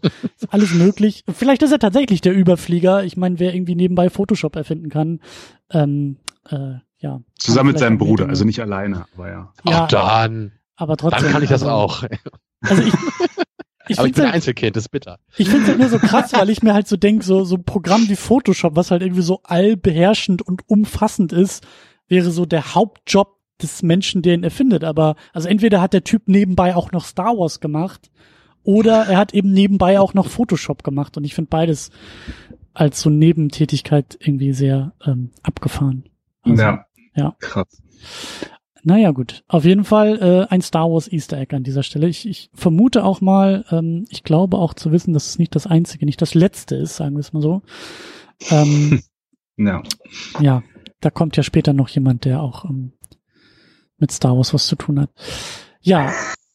Ähm, ich wollte noch was zu den Rollen sagen. Du hast nämlich nicht alle interessante Nebenrollen noch besprochen. Also wir haben ja noch ähm, Neil McDonough als der Typ, der dann auf der Plattform ähm, zum Borg wird, wo dann Worf später Assimilate This sagt. Der ist auch bekannt äh, aus diversen Marvel- und DC-Produktionen. Adam Scott ist der Pilot in, ähm, in der Defiant. Der, ist den, der hat auch in The Secret Life of Walter Mitty mitgespielt. Äh, und wir haben noch äh, Don Stark als Mickey the Nose. Der ist vor allem aus der, der Serie Die wilden 70er bekannt. Und Dwight Schultz als Barclay, der den meisten als Matt Murdock aus dem A-Team bekannt sein dürfte, kommt auch kurz vor. Und wir haben ja Surf, Zerfram Cochran himself, ähm, gespielt von James Cromwell, der Oscar nominiert in diese Rolle reinkam, weil er ein Jahr zuvor Babe, also ein Schweinchen namens Babe gemacht hat. Ähm, und ja, der auch in ganz vielen Filmen und Serien seitdem, also vorher auch schon, aber auch seitdem noch mitgespielt hat. Aktuell gerade zum Beispiel in Berlin Station, wer das guckt. Ist der nicht kürzlich verstorben oder habe ich das gerade falsch im Kopf? Nee, nee, der lebt. Nee, noch. gut, dann. Ich hatte das irgendwie so, nee, muss, ich muss ihn verwechseln mit auch so einer alten Schauspiellegende, weil er ist ja auch in so vielen Filmen dabei. Also den, das Gesicht kennt man ja eigentlich, wenn man irgendwie schon mal ja. erst drei Filme gesehen hat. Ja. ja. Ähm, und er hat, er hat wirklich für, für Babe einen Oscar bekommen als Schauspieler? Nee, nominiert. Oder? Entschuldigung. Also ich habe irgendwann auch mal Babe gesehen, aber das ist äh, schon ein paar Jahre her. Aber ich kann mich nicht erinnern, dass das ein Film war, wo jetzt so herausragende darstellerische Leistungen vorgekommen sind. Also ist das nicht einfach so ein relativ platter Kinderfilm mit dem sprechenden Schwein und das war's? Oder ist da irgendwie großes Drama drin, wo man als Schauspieler glänzen kann? Also, also erstens ist das Screenplay von George Miller, ja. Und George Stimmt, Miller ja. war auch Produzent und wurde auch für den Oscar nominiert, sowohl für das Screenplay als auch der Film hat Best Picture Nominierung bekommen. Äh, den Oscar für beste visuelle Effekte hat ein Schweinchen namens Babe auch bekommen. Und nominiert waren außerdem halt Cromwell als Nebendarsteller. Also er war ja nicht das Schwein, sondern er war ja der Farmer. Äh, und die waren noch für, für diverse andere Oscars nominiert. Also ich habe den Film nie gesehen, aber es scheint ein George Miller Meisterwerk zu sein. Ja, ich weiß nur, dass George Miller ja so einige Kinderfilme gemacht hat zwischen seinen herausragenden Mad Max-Filmen. Er hat auch, hat er auch diesen komischen Pinguin-Film gemacht oder so da? Ja, Happy Feet. Ja, ja genau. Also den kenne ich jetzt auch nicht. Aber es war mir nur, nur gerade, ähm, also es wunderte mich, dass äh, ein Schweinchen namens Babe anscheinend ein hochdekorierter Film zu sein scheint, weil ich den halt wirklich nur so als, äh, naja, netten, braven äh, Kinderfilm so abgespeichert habe. Ähm, aber na gut. Und zu der Rolle, die, ähm, also die Rolle des Sir from Cochrane noch, ursprünglich sollte die Rolle Tom Hanks spielen. Äh, wer? Was? Tom Hanks. Tom Hanks. Damals habe ich auch schon mal von gehört. Aus Big und Forrest Gump, glaube ich. Mhm. Könnte ich mir auch durchaus vorstellen, muss ich sagen. Also ja, im, kann ich mir auch vorstellen. Ja, also für die Rolle hier, auch so wie, so wie sie im Film ist, das äh, würde durchaus passen. Und der ist auch großer Star Trek-Fan und wollte die Rolle auch spielen, aber der hatte nebenbei eine Musikkomödie gemacht. Also das war seine, erst, seine erste Regiearbeit und er war auch Nebendarsteller in dem Film, That Thing You Do. Und deswegen musste er sich aus der Produktion dieses Films leider zurückziehen. Tom Hanks in Star Trek, naja. da kann ich mir eher vorstellen als Eddie Murphy in äh, Star Trek 4. Also, ja. ja, das ist. Äh also äh, noch eine äh, kurze Anmerkung. Du hast ja auch einmal kurz äh, erwähnt, dass ähm, auch John McTiernan ne, für die äh, für den Regiestuhl vorgesehen war. Ja. Also ähm, weil äh, zufälligerweise habe ich nämlich echt gestern gerade wieder Predator geguckt. Mm. Und das ist natürlich jetzt ein, interessanter Zufall, weil ich wusste das gar nicht, dass er dafür vorgesehen war. Also anscheinend habe ich haben mich übernatürliche Mächte dazu gedrängt, dann einen anderen John McTiernan-Film zu gucken. Aber ich glaube im Nachhinein, das hat auch meiner Seherfahrung äh, von dem Film nicht unbedingt gut getan, weil, weil dem Predator genauso die Art Actionfilm ist, die ich halt äh, wirklich gerne mag. So, weil die ist halt überzeichnet und äh, weiß halt genau, was es ist, ne, und geht halt voll so in, in dem auf, ne, was, was sie versucht. Und wenn man dann halt einen Tag später, jetzt so als großer Star Trek-Fan, dann halt ne, so ein so ein Actionfilm im Star Trek-Universum sieht, wirkt das wahrscheinlich noch ein bisschen schwieriger also für, die, für die persönliche Seherfahrung. Ähm, naja, aber ein, ein guter Kumpel von mir, der äh, kannte tatsächlich Predator noch nicht und das äh, konnte ich natürlich Was? nicht so stehen lassen. Ja. Unglaublich. Ich habe ihm dann halt gleich die Szene mit dem Handshake gezeigt und danach hat er sich dann auch äh, bereit erklärt, den Film mit mir anzugucken. Ja, ein wundervolles GIF auch. Kann man Auf jederzeit einsetzen. Fall, ja. Ich habe den ja auch noch nicht Film. gesehen. Was? Tja. Es ist unglaublich, weil ich, eigentlich sollte mich bei dir ja nichts mehr wundern, ne? aber es, es wundert mich tatsächlich jedes Mal wieder, zumal du mit, mit dem, dem größten Schwarzenegger-Fan der Welt jetzt seit Jahrzehnten einen Podcast machst hier. Superhelden. Wir reden dort über Superhelden. Ihr müsst mal alle Predator-Filme besprechen. Alle. Oh Gott. Ey. Wie viele gibt's denn davon überhaupt? Fünf? Vier und dann noch zwei Spin-offs. Oh Gott. Der neue mit eingezählt schon, ja? Ja. Na gut. Na gut. Lasst uns aber vorher äh, zurück zum First Contact kommen. Stimmt, da war wir, ja noch was. Ja, also wir haben ja eigentlich einen Film, über den wir reden wollen, nämlich äh, der erste Kontakt. Ähm, wie machen wir das am besten? Vielleicht fangen wir auch da an, wo der Film anfängt, nämlich bei dieser Verbindung ähm, anscheinend zur Serie, weil ne, ich kenne die Serie ja nicht. Ich gehe ja komplett mit diesem Film äh, Blickwinkel das, äh, drauf. Also wusstest du das vorher denn schon, dass irgendwann in irgendeiner Serie Picard mal äh, als Borg assimiliert wurde? Das ist so das Ding. Also ich, ich kenne die Filme ja schon alle und ich ich daher weiß ich schon um diese, also ich habe den Film jetzt nicht zum ersten Mal gesehen. Ich frage mich halt, wie das damals war, als ich den zum ersten Mal geguckt habe, vor, weiß ich nicht, äh, weiß ich nicht, also mindestens 15 Jahre ist das her, dass ich den Film gesehen habe.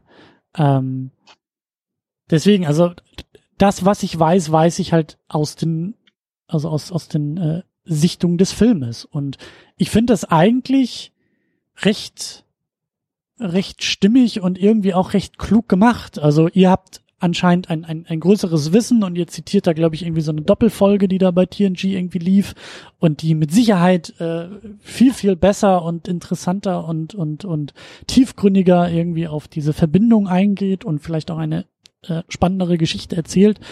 Aber ich fand das, ich fand es clever gemacht, hier bei dem Film ähm, daran anzusetzen, daran anzuknüpfen, weil ich als Filmzuschauer habe mich dabei nicht wirklich verloren gefühlt. Also der Film schafft es, mir als unbedarften Kinogänger, Filmgucker, äh, diese Borg näher zu bringen und eben mit diesen ja für den Film extra aufgenommenen vermeintlichen Flashbacks auf diese Zeit zurück ähm, zu zeigen und äh, das das das funktioniert alles. Also das die simple Prämisse Picard war mal selber ein Borg und hat deshalb vielleicht auch ein paar äh, Gefühle gegenüber den Borg, äh, das geht, das funktioniert, das, ähm, das klappt bei mir.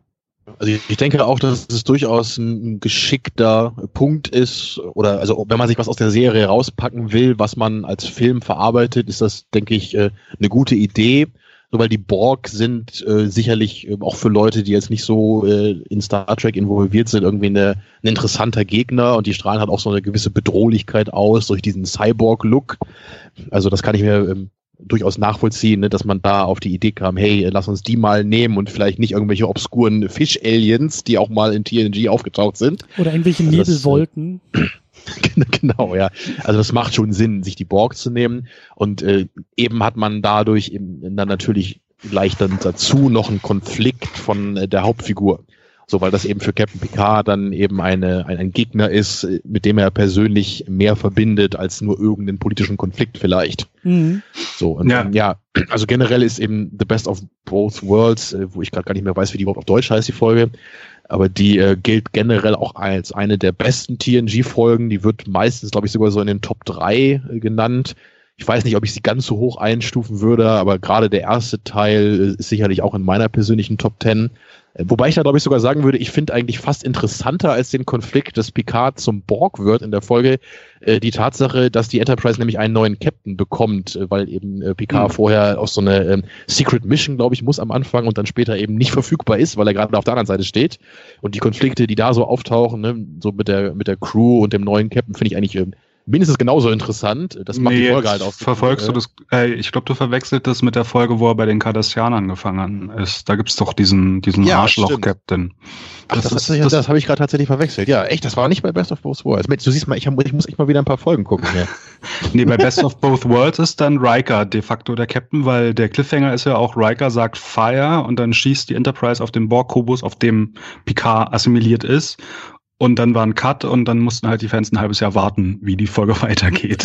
Also das Moment, stimmt, weil die ja in der neuen Staffel anfängt, ja. Ja. Oh, das war so ein, so ein, so ein Staffelfinale und Cliffhanger. Ja, ja. Oh, ich dachte, ja. das wäre, also beide Folgen wären irgendwie das Staffelfinale, aber das ist natürlich sehr clever. Aber ähm, ich schäme mich gerade so, dass ich das jetzt zusammengebracht habe. Könnt ihr, ja, könnt, ihr mich aber, könnt ihr mich aber trotzdem ein bisschen aufklären und ein bisschen erzählen aus dieser Folge, weil, ähm, also ich habe mich jetzt halt auch bei dem Film gefragt, so, mh, hm, äh, also was war da los? Wie ist er da rausgekommen? Ähm, da also fand ich ein bisschen schade, dass der Film selber da gar nicht mehr so viel aus diesen Folgen äh, zu erzählen scheint. Also was, wie ist Picard zum Borg geworden und wie ist er da wieder rausgekommen und warum tut er das nicht mit seiner eigenen Crew, die er sehr kaltblütig dann irgendwie erschießt und sagt, hm, wir tun denen damit aber einen Gefallen. Äh, das hat ja. mir so ein bisschen gefehlt. Also Am besten erzählt David das mal, weil ich glaube, ich würde jetzt von einer anderen Folge berichten, wenn ich das jetzt nochmal wiedergebe. Ja, du erzählst mir irgendwas von Captain ja. Kirk und äh, ja. genau, ja. Nee, ich muss leider sagen, ich habe die auch schon lange nicht mehr gesehen, schon ewig nicht mehr. Ich weiß nur, dass ich glaube, die Borg wurden da eingeführt ich bin selbst da bin ich mir nicht sicher. Nee, da, aber da bin ich mir sogar sicher, dass es nicht so ist. Also die Borg sind auf jeden Fall vorher schon mal kurz aufgetaucht. Also so, der, okay. die Folge, wo sie eingeführt werden, das ist nämlich mit Q, das weiß ich noch. Da, mhm. da sieht man sie zumindest einmal kurz. Ich weiß auch nicht, das könnte auch in der dritten Staffel gewesen sein, aber vielleicht auch schon in der zweiten. Also es gab sicherlich mindestens eine Folge vorher, wo die Borg schon mal Thema waren. Aber ich glaube, das war die erste Folge, wo Ne, wo die Borg dann so richtig groß eben auch eingebunden wurden, so narrativ. Vorher war das eher so ein Foreshadowing, glaube ich, noch. Ja, ich weiß, in der ersten Staffel, da gibt's ja die Folge Die neutrale Zone, da sind schon irgendwelche Außenposten weg und da wurde das dann schon langsam aufgebaut, dass die dann irgendwann kommen. Aber da äh, wusste man noch nicht, wer das war, oder? Ja, ja, korrekt, ja? da wurden noch die Romulaner vermutet. Genau. Ähm, aber ich kann auch echt zu der Folge nichts sagen. Also auf Deutsch heißt sie In den Händen der Borg. Ähm, sehr schöner Folgentitel. Ähm, aber ja, Picard wird assimiliert und die Enterprise kann ihn dann irgendwie separieren und dann bauen sie ihm alles wieder aus und ich weiß nicht genau, wie er sein, sein Sentient Being Dasein wiederbekommt. Also ich kann mich auch echt nicht erinnern. Tut mir also leid. Ich, ich erinnere mich noch grob daran, dass sie in der zweiten Hälfte ihn natürlich dann eben irgendwie wieder zurückkriegen, aber er ist noch Borg, aber sie haben ihn dann schon an Bord und ich glaube, sie schaffen es dann so langsam, ihn so von dem Kollektiv zu trennen. Und am, am Ende wird das dann, also am Ende kriegen sie dann irgendwie mit seiner Hilfe halt dann irgendwie raus, wie sie diesen Borg-Kubus, also das passiert da so ähnlich wie in dem Film, da reist nämlich auch so ein Borg-Kubus dann in den Alpha-Quadranten, um da die Erde anzugreifen, glaube ich zumindest. Und sie schaffen das am Ende nämlich dann irgendwie gerade so mit so einer Art ja, Virus oder so, also Computervirusartig, den auszuschalten. Und am Ende explodiert er auf jeden Fall auch. das weiß ich doch. das habe ich mir gemerkt. Die Schlacht bei Wolf 359 kommt da drin vor. Krass. Tja, wir sind eingerostet hier, ne? Wir müssen wieder mehr Star Trek gucken sehen. Ne? ja, vor allem die Serie. Ja. Ja, Christian, also können wir dir nicht ganz sagen, aber also zumindest äh, kann man festhalten, was halt noch äh, wichtig ist so für das Drama, dass das halt nicht ein Event ist, der so einmal in der Serie passiert und danach reden wir da nicht mehr drüber, sondern es wird auch schon später immer mal wieder angesprochen, so dass Picard eben wirklich mal dieser Locutus von Borg war, wie er dann ja heißt. Und also es wird halt schon immer wieder aufgegriffen, dass das irgendwas ist, was Picard eben auch als Figur noch mhm. bewegt. Und er hat deswegen später immer ein besonderes Verhältnis auch zu den Borg, wenn die dann mal auftauchen wieder. Und die Borg sind aber so wie hier im Film so Terminator-mäßige, äh, unaufhaltsame Tötungsmaschinen für den Menschen. Ja, das mit den Borg ist halt schwierig. Dann, dann reden, da, da wollte ich ja eh noch drüber reden, dann machen wir das vielleicht erstmal kurz, so, weil für jemanden wie dich muss man ja eigentlich ein bisschen erklären, was ist das überhaupt? Also, also ich, so werden sie mir im Film präsentiert. Und es ist eigentlich nicht ganz so einfach. Es ist, es ist schwierig, es ist complicated wieder, ja. Ich finde, in gewisser Weise finde ich die Borg eigentlich total großartig als Idee. Aber wie bei vielen Sachen, wenn sie gut ankommen und interessant sind, wurden sie halt spätestens bei Voyager einfach ein bisschen zu sehr overused. Und irgendwann äh, ne, wurde das Ganze einfach ein bisschen zu, zu samey. So, es kam halt immer das Gleiche wieder. Also die, die Idee von den Borg ist es eben, dass das halt ein Kollektiv ist, also wie so ein Bienenschwarm oder so, kannst du es dir vielleicht vorstellen. Ursprünglich eben auch noch ohne Königin. Und ich fand mhm. den Gedanken eigentlich auch noch viel spannender. Also, dass du dir halt eine, du stellst dir eine, eine Rasse vor, eine Spezies, die, also, also Spezies sollte man sagen, die aus einzelnen verschiedenen Rassen besteht, die sie eben assimilieren. Und niemand weiß auch genau, woher die Borg kommen oder wie sie begonnen haben. Das wird meines Wissens bis heute, glaube ich, nie aufgeklärt in, in irgendwelchen Star Trek-Serien. Nee. Und es ist, ähm, ja, ne, und es ist halt so, dass die einfach daran interessiert sind, alle verschiedenen Technologien in sich einzugliedern. Also im Grunde sowas wie Human Enhancement auf die Spitze getrieben und halt auch nicht nur mit Humans, sondern mit allen äh, außerirdischen Spezies gleichermaßen. Also stell dir das so vor wie so eine Art ja, Krankheit oder so, wenn ja, du es negativ sehen so ein, willst. Das ne? wie so ein Virus. Also die breiten genau, sich aus wie so ein Parasit oder, oder, oder wie so ein, genau. ja. Aber es geht halt nicht darum, alles umzubringen, sondern es geht darum, alles in sich einzugliedern. Also alle Technologien, die irgendwelche Völker eben haben, die werden dann ne, in die eigene Technologie integriert und somit wird dann diese Spezies immer mächtiger und mächtiger. Und äh, wenn man das halt schon so sagt, merkst du natürlich auch sofort, eigentlich sind sie viel zu mächtig. Weil wenn eine Spezies das wirklich könnte, was willst du denn dagegen machen? Als eine äh, Spezies Mensch vielleicht, dann hast du da einen Gegner äh, vor dir stehen, der im Grunde äh, aus allen möglichen Technologien, aus allen Ecken des Universums besteht. Ne, also im Grunde viel zu übermächtig letztendlich. Deswegen ist das halt immer auch schwierig, so wenn es so Konfliktsituationen gibt.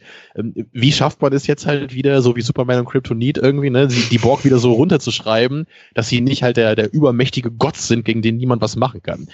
Und dann beginnen halt so diese Geschichten mit der Shield Frequency.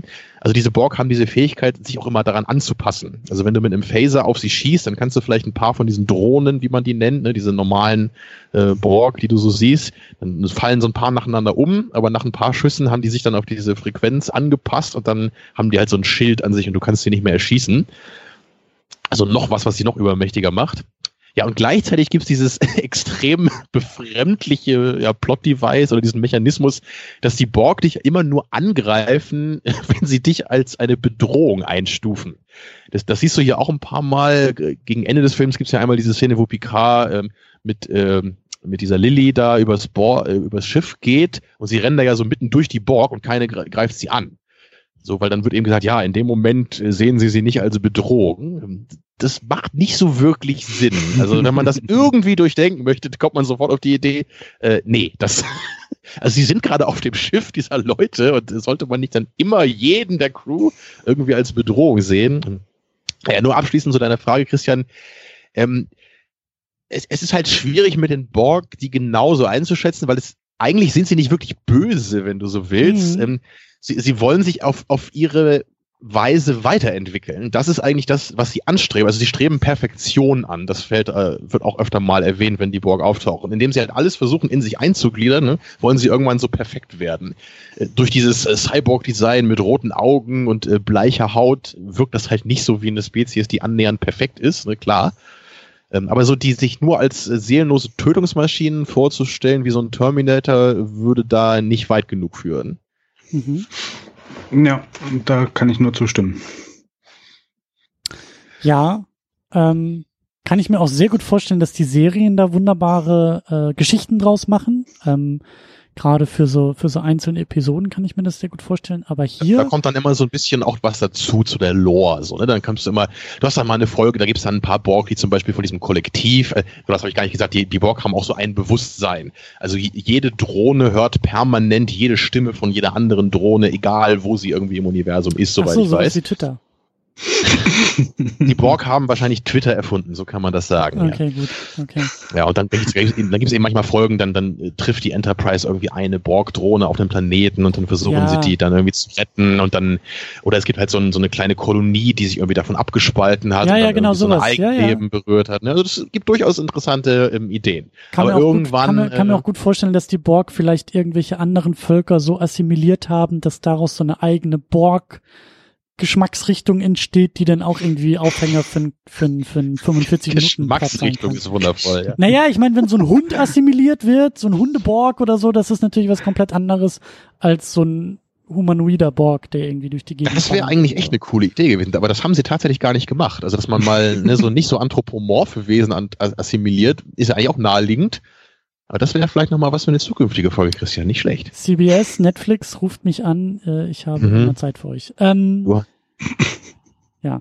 Aber okay, also das sind, das sind also die Borg. Und ich meine, ähm, ja, also jetzt hier in dem Film sind sie halt eher so Terminator-mäßig irgendwie äh, dargestellt, aber das funktioniert halt auch total super. Also ich, ich, äh, das meine ich ja auch so mit Unterhaltungswert. So als Filmbösewicht an dieser Stelle klappt das halt sehr, sehr gut finde ich. Ja, ähm, und äh, noch ganz kurz äh, bei Voyager, ähm, Seven of Nine, den Namen wirst du auch mal gehört haben, Christian, sie äh, ist eben auch eine ursprüngliche Borg, die dann in einer auch Doppelfolge, glaube ich, dann an, an Bord der Voyager eben bleibt. Erst ist sie so eine Botschafterin von den Borg und dann wird sie aber eben dann auch vom Kollektiv gelöst. Ähm, und bei Voyager wird das eben ein sehr starkes Thema sein mit den Borg, gerade in der zweiten Hälfte der Serie. Ist das Wobei durch Seven of Nine. Eben, ist ja? das dann alles nach dem Film? Also ich kann mir Ja. nämlich vorstellen, dass der Film jetzt die Borg sehr populär macht, weil eben auf großer Leinwand in großen Kinosälen äh, zu sehen und dass das Genau, dann ja. so rückwirkend auf die Serien wieder zurückfällt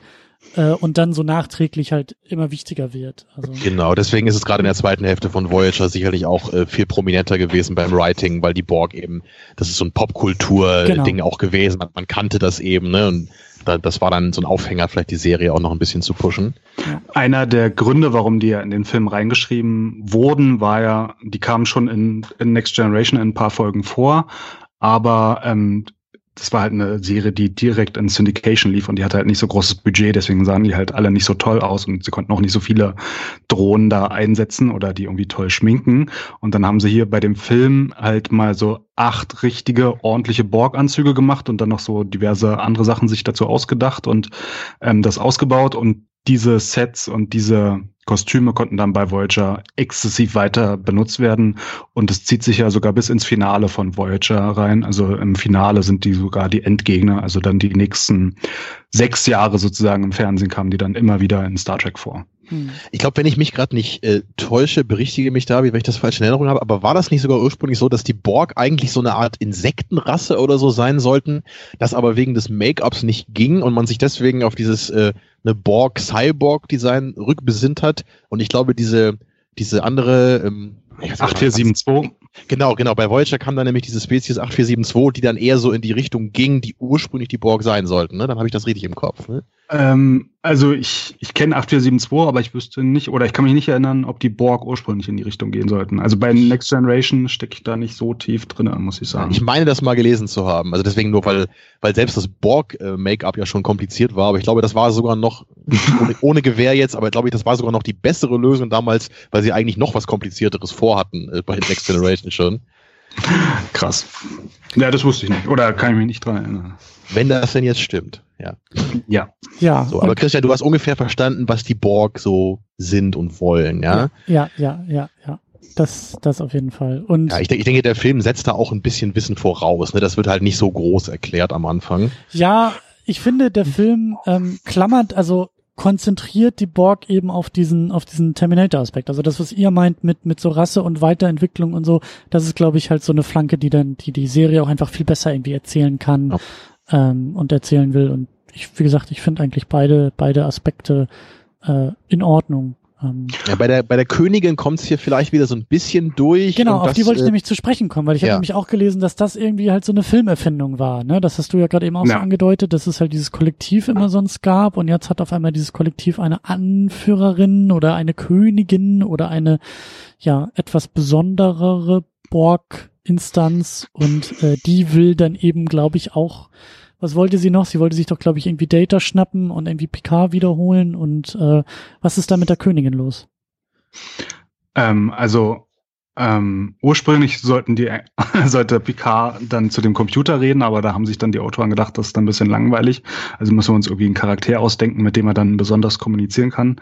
Und dann haben sich halt diese Königin ausgedacht, wobei auch nicht ganz klar ist, ob sie jetzt irgendwie über den anderen steht. Es gibt manchmal so Szenen, wo sie so auch visuell den Borg irgendwelche Anweisungen gibt, wo man sich denkt, okay, wenn die irgendwie ein gemeinsames Bewusstsein haben, warum muss sie dann da irgendwie mit Handbewegungen die Leute davon abhalten, dass sie sich auf Data ähm, stürzen oder so. Insofern ist es nicht ganz konsequent, aber sie sagt ja auch nicht ganz genau, was sie ist. Also sie sagt ja nur irgendwie, sie ist die Borg und sie war irgendwie am Anfang mit dabei, aber was das jetzt alles bedeutet, ähm, ja, das, das bleibt halt offen. Aber die wurde für diese Serie erfunden und ist dann bei Voyager sozusagen der, der Big Baddie, der dann bis zur letzten Folge immer wieder kommt. Mhm. Und was, was haltet ihr denn von der Queen an sich? Oder vielleicht erstmal noch David so, weil ich, ich habe ja eben schon gesagt, ich finde eigentlich die Idee eines äh, Kollektivs ohne Anführer eigentlich viel, viel interessanter und irgendwie auch bedrohlicher, als wenn du diese Königin hast. Ne? Weil sobald diese Königin ankommt, für mich hast du dann eher sowas wie äh, Sauron und seine Orks oder so. Ne? Du hast so den, den, den bösen Herrscher und, und dann äh, kommen die Drohnen nämlich tatsächlich wieder nur wie so Henchmen rüber. Also siehst du das auch so oder, oder hättest du da noch ein Argument für die Königin? Also ich mag die Borg als Gegner eh nicht so, muss ich sagen. Und ja, dadurch wurden sie jetzt einfach nur ein bisschen plastischer. Dann hat man mal wenigstens irgendwas, mit dem man kommunizieren kann. Insofern aus einer Story-Writing-Perspektive kann ich verstehen, warum die eingeführt wurde. Aber ich habe jetzt keine besondere emotionale Bindung zu den Borg, dass ich sagen würde, die waren aber philosophisch viel interessanter, als sie noch keine Königin hatten, auch wenn nicht ganz klar geklärt ist, äh, was jetzt die Rolle der Königin ist. Ähm, ja, Insofern, ja, also ich kann es verstehen, warum sie die eingesetzt haben. Ich finde ihr Make-up auch richtig krass, vor allem die Szene, als sie da reinfliegt in ihren Anzug. Das ist einer meiner Lieblingsmomente im Film, weil mhm. da kommt so richtig das Horrorelement mal durch. Mit der beweglichen äh, Wirbelsäule so ja, unten, ne? Ja. Ähm, das ist ja auch richtig krass, wie ILM das da getrickst hat. Also sie hat ja da in der Luft gehangen und ähm, die Wirbelsäule dann an ihrem Kopf sozusagen nur runter. Und ja, aber ich finde, das sieht im Film echt klasse aus. Ähm, ja, aber pff, ja, sie wurde da eingeführt, wie gesagt, keine große emotionale Bindung. Ähm, der Jonathan Frakes hat noch im Making-of gesagt, dass er halt so ein bisschen wollte, dass sie einerseits eklig und scary ist und andererseits aber auch ein bisschen sexy. Und er meint, das ist ihm so ein bisschen gelungen, beziehungsweise den Make-up-Artists und auch der Schauspielerin so. Ähm, ja, das war wohl das Ziel und das haben sie auch mehr oder weniger geschafft, würde ich sagen. Ja, das, das denke ich schon. Also das, so als Movie-Villain funktioniert das vielleicht auch noch. Aber da, ich, ich war halt immer großer Fan der Borg und ich, ich habe die halt bei Voyager damals auch so als Kind dann zum ersten Mal so richtig gesehen. In TNG habe ich halt damals auch im Fernsehen geguckt, aber da kamen dann halt mal hier und da Folgen und ich weiß nicht, ob ich damals überhaupt schon mal eine Folge mit den Borg gesehen habe. Das waren halt da nicht so viele im Verhältnis. Bei Voyager gab es halt viel mehr Folgen, so wo dann die Borg Thema waren. Und ähm, als ich die halt dann zum ersten Mal gesehen habe, so als Kind, fand ich die halt gleich so total bedrohlich und die haben so einen sehr starken Eindruck auf mich hinterlassen. Deswegen sind die bis heute wahrscheinlich so mein, mein Lieblings, ja, Villain, wenn man so will, an sich. Und ich, ich fand es dann ein bisschen schade, dass bei, bei Voyager das so mit dieser Königin gerade so für meinen Geschmack in die falsche Richtung ging. Und ähm, ja, und auch mit Seven of Nine, das, das wurde einfach irgendwann so ein bisschen zu viel, so weil die Borg halt so immer ein Thema sind und äh, weil da gibt es ja dann auch wieder Folgen, wo dann Seven of Nine plötzlich wieder mit den Borg verbunden wird oder irgendwelche Echos hört und hier und da. Und äh, ne, dann, dann, wie alles, was toll ist, ne, man darf es halt nicht zu viel machen, dann verliert es so seine Magie. Naja. Ja, also bei Seven of Nine fand ich halt interessant, weil sie der Fish out of Water Charakter oder weil sie quasi eine erwachsene Frau ist, aber sich an nicht an das Menschsein erinnern kann und dann deswegen wieder Mensch werden will. Also sie war sozusagen der Data oder der der Spock von von Deep ja. Space Nine. Das fand ich ganz cool, aber dass dann die Borg immer und immer wieder vorkam und dann haben sie so einzelne Gruppen und dann haben sich manchmal als Borg verkleidet und sind dann auf die Schiffe und so und ja, das ja, da das ist auch einer der Gründe, warum ich zu Voyager am wenigsten so zurückkehre. Damit kann ich alles nichts anfangen. Hm.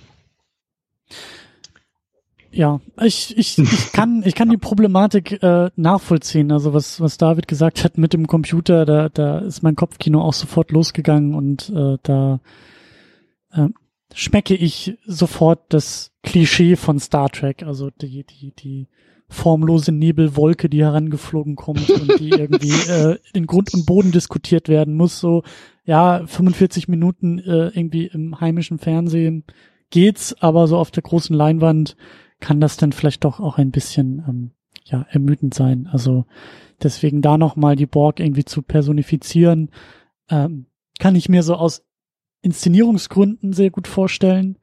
Aber ähm, ja, was ihr sagt, ähm, sehe ich auch, dass es irgendwie diese Idee dieser Borg auch ein bisschen verwässert und entwertet. So. Noch als letzte kleine Anmerkung dazu fällt mir nämlich gerade ein, äh, bei äh, Matrix Revolutions, ne, beim dritten Teil, oh ist das ein bisschen ähnlich, finde ich.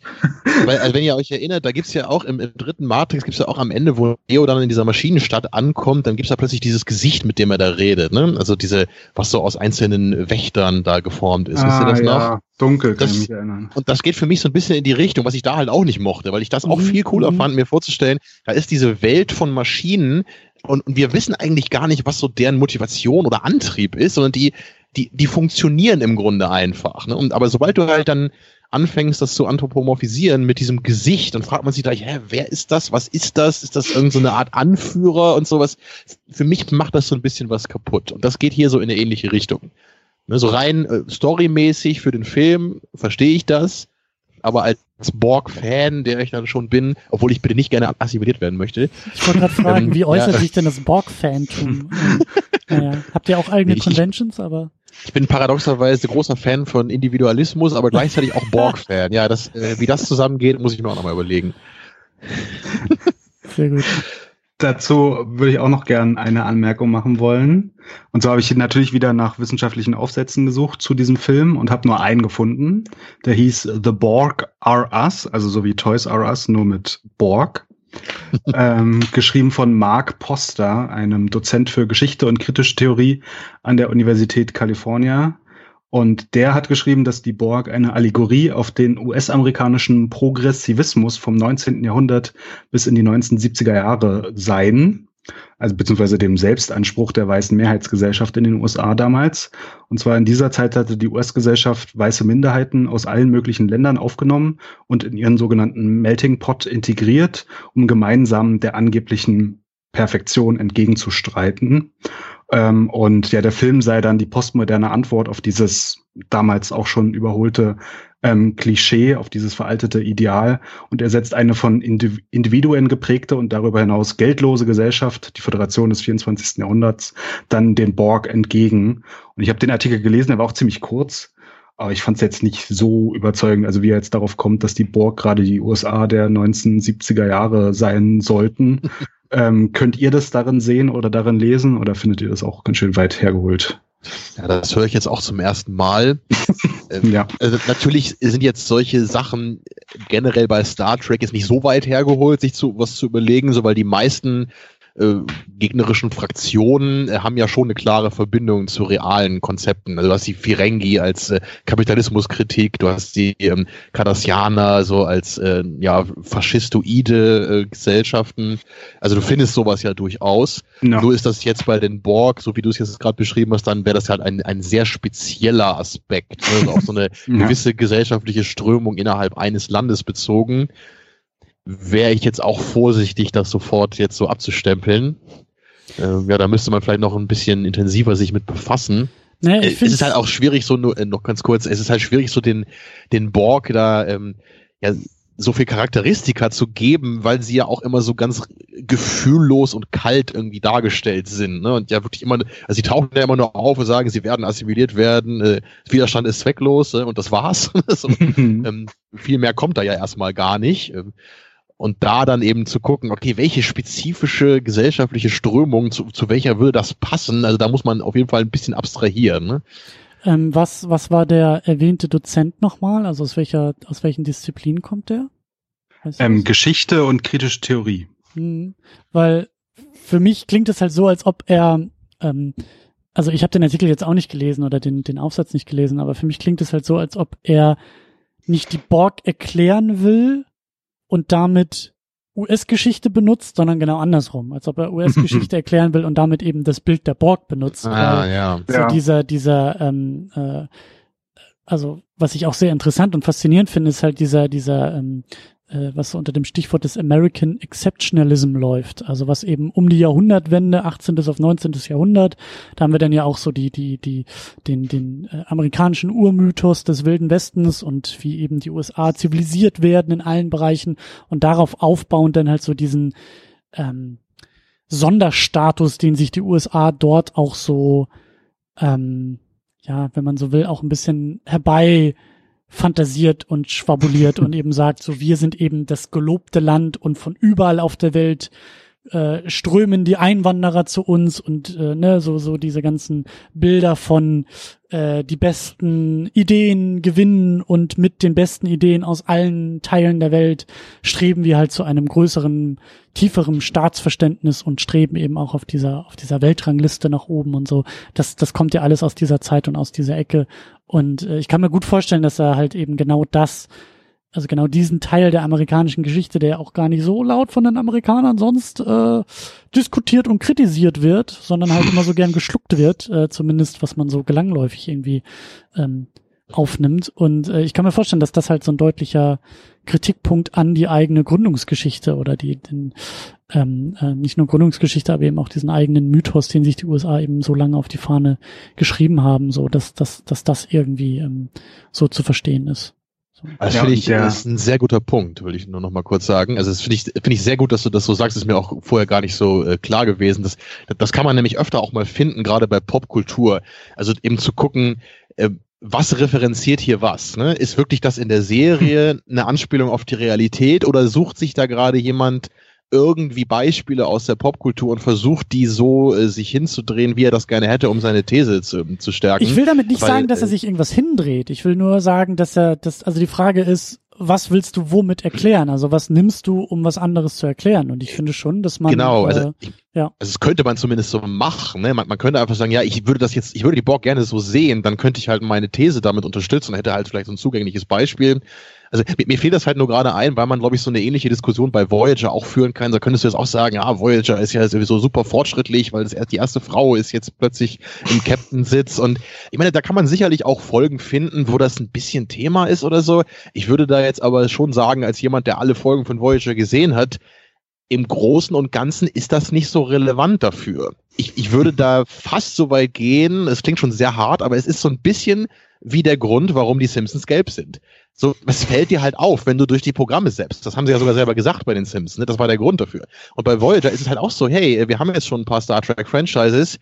Ah, das ist halt das mit der Frau als Captain. Ne? Das, also ich, zumindest so als These würde ich das mal so in den Raum werfen wollen. So, weil so groß feministisch ist für meinen Geschmack Voyager nicht. Also naja, ist, aber du hast auch ein anderes, äh, du hast ein anderes Verständnis von Feminismus, glaube ich.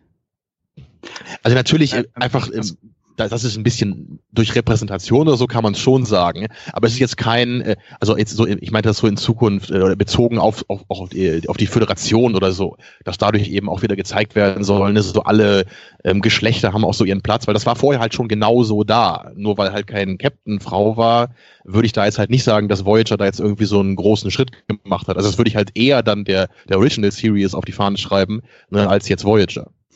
Also bei Voyager muss ich noch sagen, das Hauptproblem ist ja, dass Janeway auch nicht konsequent geschrieben ist und dann ist sie mal so und mal so. Das ist aber ein ge das generelles Problem. Generell noch dazu, ja. generelles Problem von, von Voyager auch. Ähm, und ähm, ich würde sagen, dass es nicht besonders fortschrittlich ist, weil sie halt quasi einen Rachefeldzug einmal quer durch den Delta-Quadranten da ähm, veranstaltet und andauernd irgendwelche Schiffe ähm, zerschießt.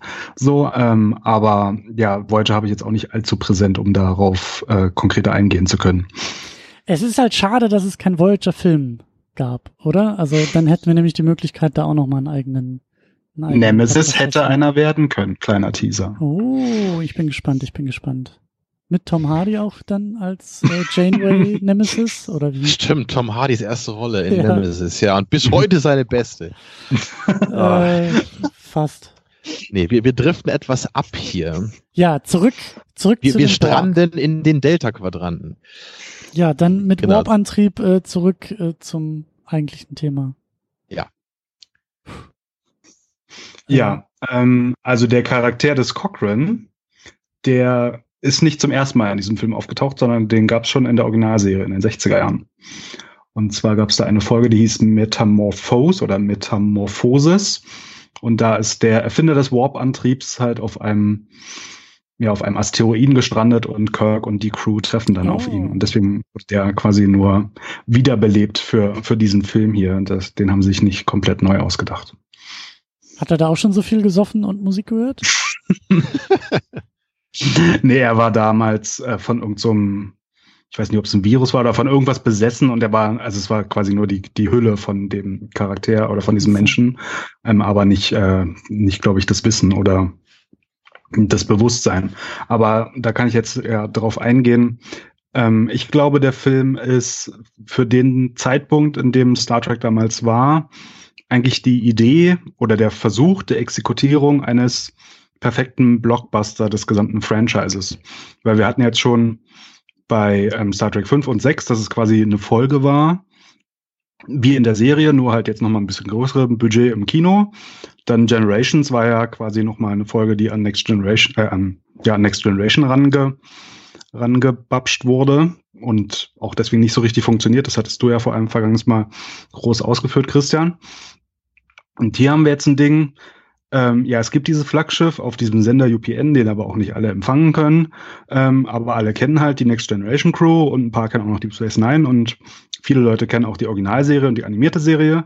Und jetzt nehmen wir mal so ein bisschen aus allem etwas zusammen und versuchen dann einen so einen großen, ja, leider Actionfilm dann äh, draus zu schmieden. Aber wir haben diesen Charakter aus der Originalserie, wir haben dann aus Next Generation die Crew natürlich. Wir haben dann aus ähm, Voyager, naja, eigentlich nur ein paar Cameos, ist ja eigentlich nicht so viel, aber der Doktor, ja, der sorgt immer für gute Laune. Dann aus Deep Space Nine immerhin die Defiant. Und sie haben sich so alles so zusammengeklaubt. Und dann war aber noch das Problem, Deep Space Nine hat eine staffelübergreifende Handlung erzählt. Und man konnte ja ähm, kaum da jetzt irgendwie groß einschreiten, weil man, also weil man nicht davon ausgehen konnte, dass alle Deep Space Nine kennen. Mm, und deswegen macht man dann diese Zeitreise, dann ist man da aus diesem staffelübergreifenden Plot raus und geht halt wo ganz anders hin. Mm, und ja, dann haben sie da ihr Zeitreiseding gemacht, war ja schon bei Star Trek 4 sehr erfolgreich. Und dann halt diese Back to the Future Story, wie ihr schon gesagt habt, was ich auch vorher noch nicht so gesehen habe, aber ja, auf der Metaebene passt es. Und dann haben sie ganz viel Action eingebaut. Und am Ende, ja, am Ende ist dann alles gut. Und der erste Kontakt funktioniert. Und sie fliegen wieder nach Hause per Time Travel weil geht ja genauso schnell, wie sie hingekommen sind. Und dann war's das. Tamino, würdest du mir da zustimmen? Tja, mehr ist es halt nicht. Ich, ich, das, das, klingt halt so mager, jetzt wo du das so beschreibst. Ne? Und ich, ich, ich denke halt jedes Mal, wenn irgendein so neuer Star Trek-Film rauskommt, so dass ich irgendwie so, so 20 Doppelepisoden irgendwie nennen könnte aus den ganzen Serien, die sich viel besser geeignet hätten, um da mal so einen tollen Film draus zu machen äh, aber da wird halt nicht nur geballert die ganze Zeit. Ja, das ist ein, das Problem dabei.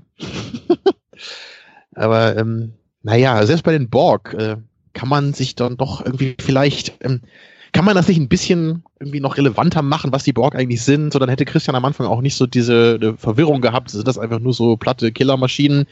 So, äh, dann hätten wir vielleicht nicht nur so Szenen gehabt, wo Captain Picard dann äh, wild schreien mit einem Maschinengewehr Borgdrohnen zerfetzt, sondern sich vielleicht dann nochmal überlegt, ne, was, was bedeutet das eigentlich? Ähm, also erinnert dich an diese eine Folge, ne, I am Hugh, äh, da, da finden sie halt eine, eine äh, Borg-Drohne in TNG und äh, es gibt dann, glaube ich, auf der Enterprise erfinden sie dann irgendwie so eine Möglichkeit, wie sie dieser Drohne so ein Virus äh, einpflanzen könnten, der dann die gesamten Borg auslöschen würde, wenn diese Drohne wieder ins Kollektiv gebracht würde. Aber was passiert in der Folge? Captain Picard entschließt sich am Ende, das nicht zu mhm. tun, weil er eben sagt, diese Spezies hat auch ein Recht auf Existenz. Auch wenn wir ne, sie bekämpfen müssen, wenn sie uns angreifen, wir können uns nicht das Recht rausnehmen, einfach diese gesamte Spezies auszurotten. So, und das ist halt ein total interessanter Konflikt in dieser Folge. Ne? Und da geht's halt nicht darum, dass wir die ganze Zeit ballern, sondern da wird eben auf dem Schiff größtenteils eben darüber nachgedacht. Und wir lernen diese Drohne so ein bisschen kennen und sie wird dann auch so ein, so ein bisschen wieder menschlich. Ich glaube, sie war menschlich ursprünglich. Ähm, also so ein Plot finde ich irgendwie cooler. Da kann man auch Borg mit einbauen. Da kann man ja auch vielleicht mal ein paar Action-Szenen dann mit reinbauen. Aber es geht halt nicht nur darum, ne, die Borg wollen die Welt vernichten und am Ende explodiert alles und wir müssen die Zeit also, wieder herstellen. Hm. Da muss man den Film auch gar nicht so stark verändern. Also es hätte mir schon gut gefallen, wenn das irgendwie ähm, das Fazit dieses Filmes gewesen wäre. Also wenn man im großen Showdown vielleicht dort ankommt, dass eine Möglichkeit halt das Maschinengewehr ist, aber vielleicht nicht irgendwie die ähm, ethisch äh, ansprechendste Möglichkeit und dass es halt irgendwie einen, einen, einen Ausweg gibt. Also einen anderen Ausweg, einen, einen friedvolleren Ausweg, der eben, wie du Termino genau zu diesem Fazit irgendwie kommt und sagt, ja, wir sind zwar verfeindet, aber das heißt noch lange nicht, dass wir uns jetzt hier, also dass wir uns das Recht als Menschheit herausnehmen können, ähm, oder als Föderation das Recht herausnehmen können, ähm, hier jetzt diese komplette, also mein, mein, meine Gedanken feuern sofort, weil ich mir denke, so wie cool wäre das, wenn Picard genau in diesem Film diese Möglichkeit gefunden hätte. Also wenn da irgendein ein, ein MacGuffin oder ein Plot-Device irgendwie aufgetaucht wäre, was, was genau das ermöglicht hätte, dass er da am Ende nur so einen blöden, großen, roten Knopf drücken muss und äh, die Borgs sind irgendwie verschwunden und er kriegt vielleicht dann irgendwie noch von von vom Team drumherum, ja, in klassischer Triumvirat-Manier, wie auch immer das dann konkret aussehen mag, aber dieses für und wieder, was tun wir jetzt? Was ist jetzt eigentlich die Entscheidung, die wir treffen wollen? Ähm, das hätte mir auch gefallen. Also da hätte jetzt nicht nur irgendwie äh, Picard im dreckigen Unterhemd ähm, Klimmzüge machen müssen und irgendwie dann noch äh, eigenhändig den äh, äh, das Genick der Borgkönigin äh, umdrehen müssen und Ach ja. ja, da gab es schon ein paar Momente, bei denen ich mir auch eher ähm, in klassischer Picard-Facepalm-Manier so ein bisschen übers Gesicht gestreichelt habe und mir dachte, ja, das hätte jetzt auch nicht sein müssen. Ähm, ja, also das, du hast das Triumvirat angesprochen. Das kennen wir natürlich aus der Originalserie und auch den Originalfilm, aber das gab's ja so in Next Generation nicht wirklich. Es gab immer dann dieses Ping-Pong zwischen Data, der Mensch werden will, und dann Picard, der der Philosophenkönig ist und der besonders gut weiß, was es heißt, ein Mensch zu sein. Und dann gab's noch äh, Riker irgendwie abseits, der dann auf den Außenmissionen war und die Action erleben durfte. Aber so ein klassisches Triumvirat gab's ja nicht. Und hier ist es halt so geschrieben, dass Data dann sofort entführt wird, damit der dann seine eigene Handlung hat. Frakes ist auf dem Planeten, beziehungsweise hauptsächlich hinter der Kamera beschäftigt. Also Riker. Äh, und ja, ähm, Picard ist dann mit dem Fish Out of Water Charakter, und zwar mit Lilly unterwegs, um halt Lilly beziehungsweise dem Zuschauer Mhm. alles zu erklären mit bei uns in der Zukunft sieht so aus und die haben diese Motivation und ja, okay, sie ähm, klingen schwedisch, aber es sind keine Schweden ähm, und so. Fände ich immer wieder einen lustigen, äh, lustigen Scherz so. Und er erklärt halt die Welt. Und ich finde, der Film ist schwach auf der Brust, was die ethisch-moralische Frage angeht, aber immerhin wird so mal die Welt erklärt. Und das wird halt Mhm. kombiniert mit diesem Action-Blockbuster-Film. Ähm, ja, also ich bin jetzt nicht voll zufrieden und sage, das ist der perfekte Star Trek-Film, aber für das, was er will und was er macht, macht er das eigentlich ganz gut. Ähm, aber ja, die Frage ist halt, was will er? Und er will halt irgendwie ein Blockbuster sein, der aber auch die Star Trek-Fans mitnimmt, aber auch halt ähm, ja normale Zuschauer, die nicht alle Spin-offs kennen, auch noch mit, alle mit abgreifen kann.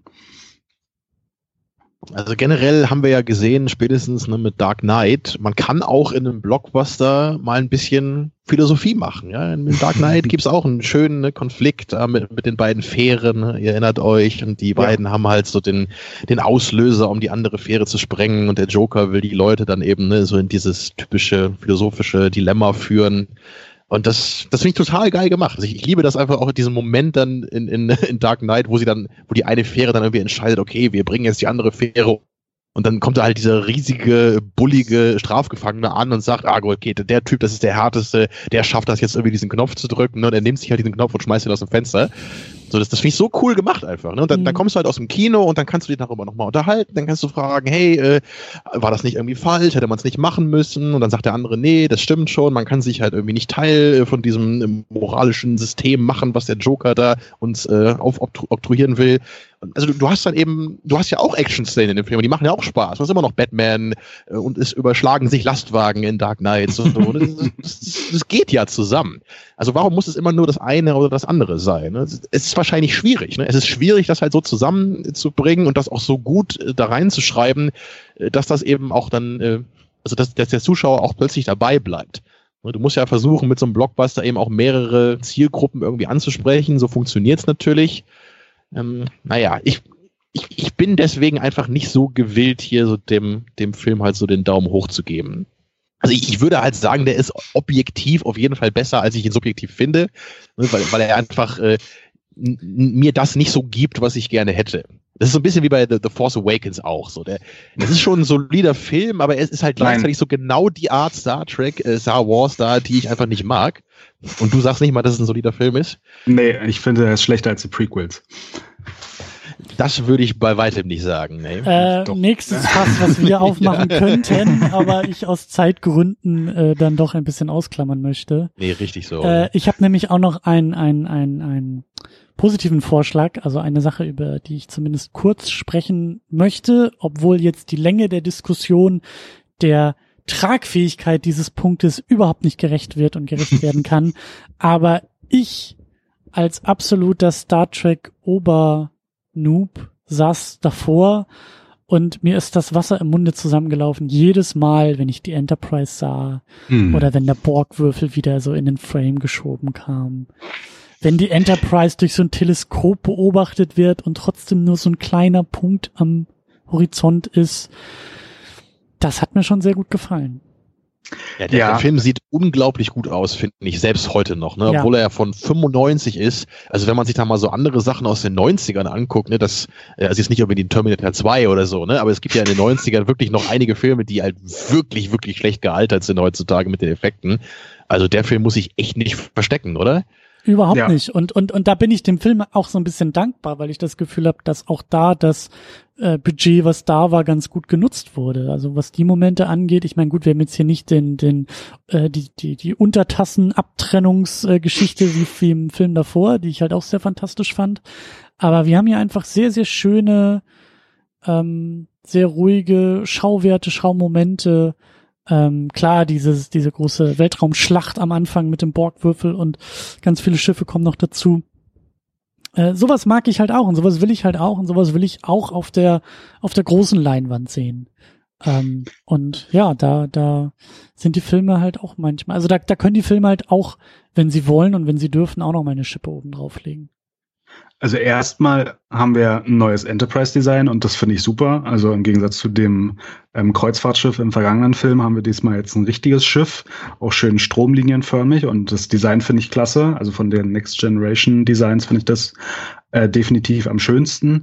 Magst du das lieber als das äh, Design aus der Serie? Ja. Oh, also das ist ja Blasphemie. Klärt, klärt mich nochmal kurz auf, welches, welch, welche Enterprise hatten wir jetzt hier in einem Film und welche gibt's in der Serie? Und Nein, in der Serie ist das, was sich getrennt hat im vergangenen Film. Das ist ja am Ende des vergangenen Films dann auf dem Planeten abgestürzt, deswegen ist es kaputt.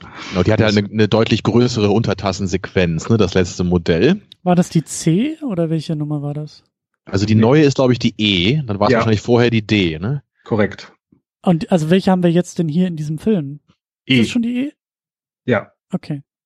Und die haben also wir dann auch bis Nemesis. Äh, die, die ist dir doch, die ist doch voll aufgefallen, dass die anders aussieht als die im letzten Ja, Film, aber ich kann mich halt nicht mehr dran erinnern, ob, ich kann mich halt nicht mehr dran erinnern, ob es, also welch, welche, welches Modell das jetzt war, also in welcher, an welchem Punkt wir in der Reihe sind. Ich, ich meine zu wissen, dass die letzte die E mhm. ist, also in der Nummerierung, und ich wusste jetzt aber nicht, ob wir schon jetzt in dem Film bei der E angekommen waren oder ob irgendwie okay. in dem späteren Film noch mal eine hinterherkommt. Das weiß ich jetzt nicht nee, mehr so in, genau aus dem Kopf. In Filmen kommt keine mehr hinterher. In Star Trek Enterprise, das hat dann Tamino wahrscheinlich noch nicht gesehen, aber da sehen wir kurz mal die Enterprise J. Also das, das, Alphabet geht noch viel weiter.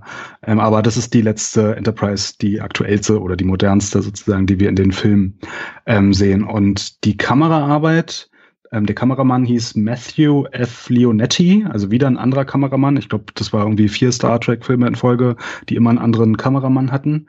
Ähm, der war halt vor allem bekannt durch seine Arbeit an Strange Days. Also da hat er diese, das war ja dieser Bigelow-Film, den habt ihr auch mal besprochen vor langer Zeit. Mhm. Ähm, da gibt's ja auch ganz viele Szenen, die so aus der Ich-Perspektive gedreht sind und wo sich dann auch viele Leute gefragt haben, okay, wie haben sie das eigentlich genau gemacht? Ähm, und ja, der ähm, ist dann sozusagen zum ersten Mal ins Star Trek-Universum gekommen. Und ich finde auch, dass es cool gemacht ist. Also bei den Borg haben wir dann immer diese klaustrophobischen Szenen, wo dann so die Kamera schnell durchfährt äh, und dann sonst im Weltall natürlich die volle Pracht des gebauten Modells der Enterprise E nochmal eingefangen. Es ist ja das letzte Mal, dass wir ein gebautes Modell sehen. Also ab dem nächsten Film ist es alles computeranimiert. Das, oh. Ja, das kriegen wir leider nie wieder. Äh, also bis in die Gegenwart, außer Quentin Tarantino denkt sich für Star Trek, was kommt jetzt, 13 oder so, wieder aus, dass er ein Modell nutzen will. Keine Ahnung, vielleicht kommt es ja. Ist das endlich mal bestätigt, dass er das macht? Ähm, also das Ding ist, es waren zwei oder es war nicht klar, wie viele Star Trek-Filme in Produktion sind, weil erstmal ganz viel an die Wand geworfen wurde mhm. und geguckt wurde, was kleben bleibt.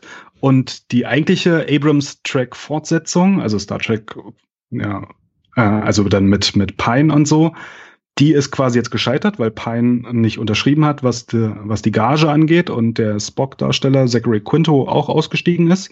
Und es hieß ja noch parallel, ja, Tarantino macht auch einen Film, aber es ist nicht klar, ist der jetzt auch irgendwie in dem gleichen Universum wie die Abrams-Filme oder ist es was ganz anderes?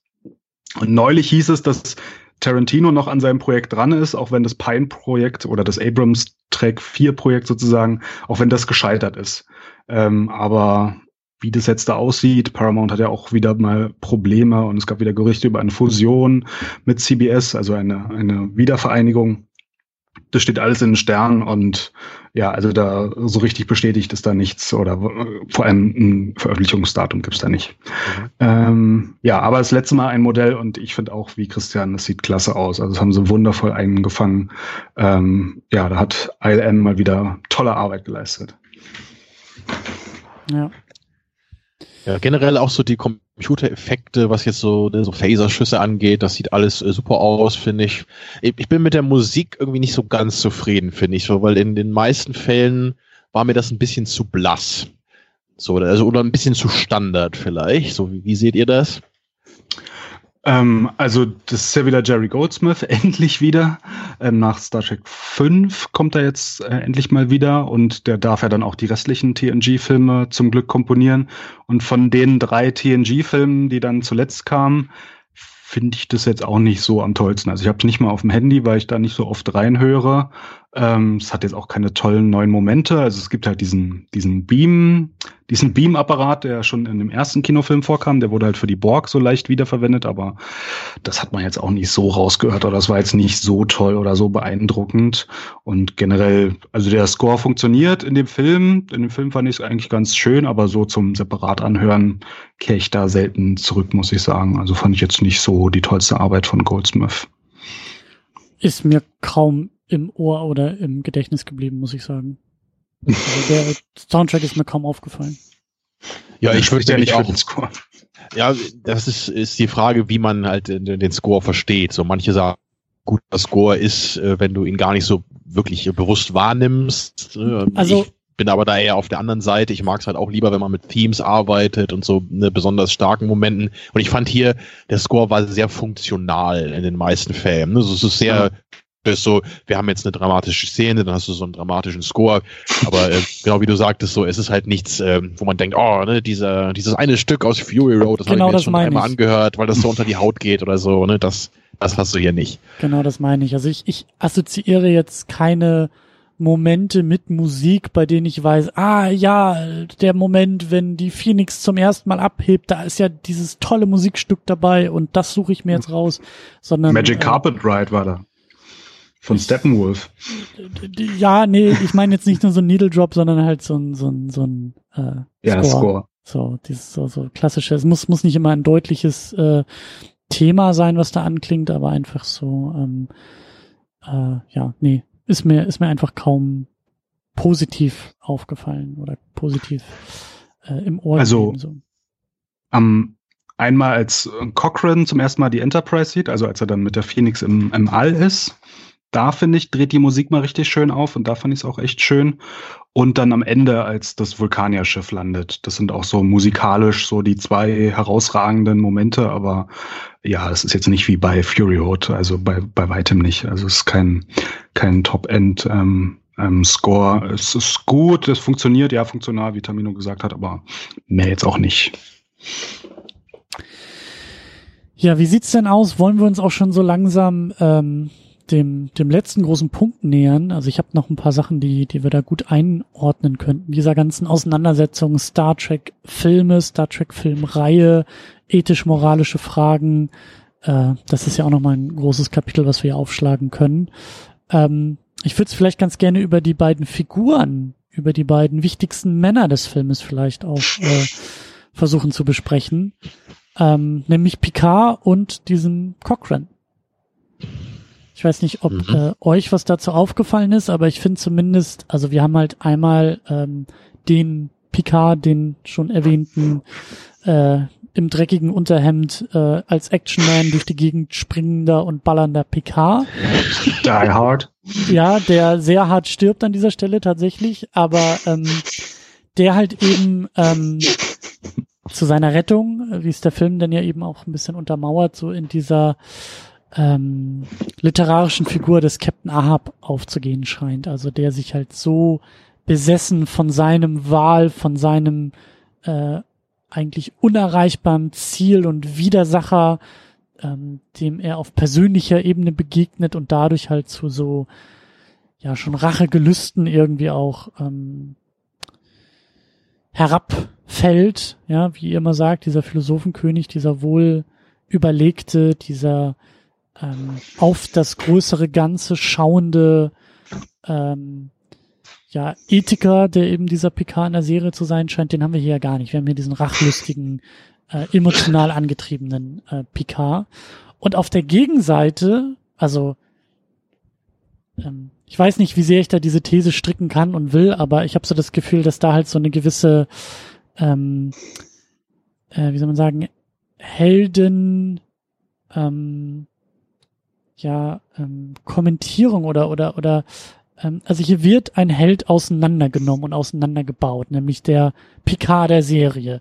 Der wird hier zu einem ähm, zu etwas anderem, zu einem zu einem nicht Anti-Helden, aber er bekommt, also die, die, so wie ich es manchmal aufnehme und wahrnehme, diese heilige Figur des Jean-Luc Picard der Serie wird hier auf den Boden der Tatsachen zurückgeholt und wird mal wieder ein bisschen mit menschlicheren und niederen Aspekten irgendwie untermauert und ausgefüllt. Und gleichzeitig, und das finde ich eigentlich ganz interessant und schön und spannend, passiert sowas ähnliches mit dem Cochrane auch innerhalb des Filmes. Ähm, dass der ja auch als ja, eine Figur der Geschichte, in die, in die Geschichte eingegangene Figur von der Besetzung der Enterprise halt wahrgenommen wird und angehimmelt wird und ähm, geschätzt und respektiert und geliebt wird für eine Sache, die er noch gar nicht begangen hat. Und genau das zwingt ihn immer mehr in seine eigene Fehlbarkeit. Er greift ja immer wieder zum Alkohol. Er ist ein sehr kauziger Typ, der als erstes irgendwie die Jukebox anmacht, wenn die Vulkanier landen und erstmal mit denen eine Runde auf der Tanzfläche hinlegen will. Also ähm, ein, ein, eine, eine sehr menschliche, eine sehr eigene Figur ist und ähm, sich aber an dieser Held ähm, nicht Heldwerdung, aber zu einem Helden, also er wird später zu einem Helden inszeniert und genau diese, diese Legende um ihn herum, die, die nagt an ihm. Und äh, trotzdem ist er es aber, diese fehlbare Figur, dieser fehlbare Typ, dieser Nicht-Held, der hier, wenn man so will, in dieser Star Trek-Logik etwas Heldenhaftes schafft und ja, das, Kapitel, das nächste Kapitel für die Menschheit irgendwie aufschlägt und äh, wenn man dann aber eben genau drauf guckt, und wahrscheinlich wird, werden diese ganzen Aspekte auch gar nicht in die Geschichtsbücher bei Star Trek reingeschrieben, halt ein sehr eigenwilliger, sehr menschlicher Typ ist.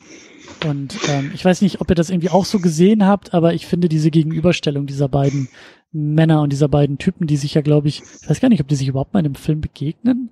Ganz, ähm, ganz am Ende, glaube ich, ne? Ja. Ja.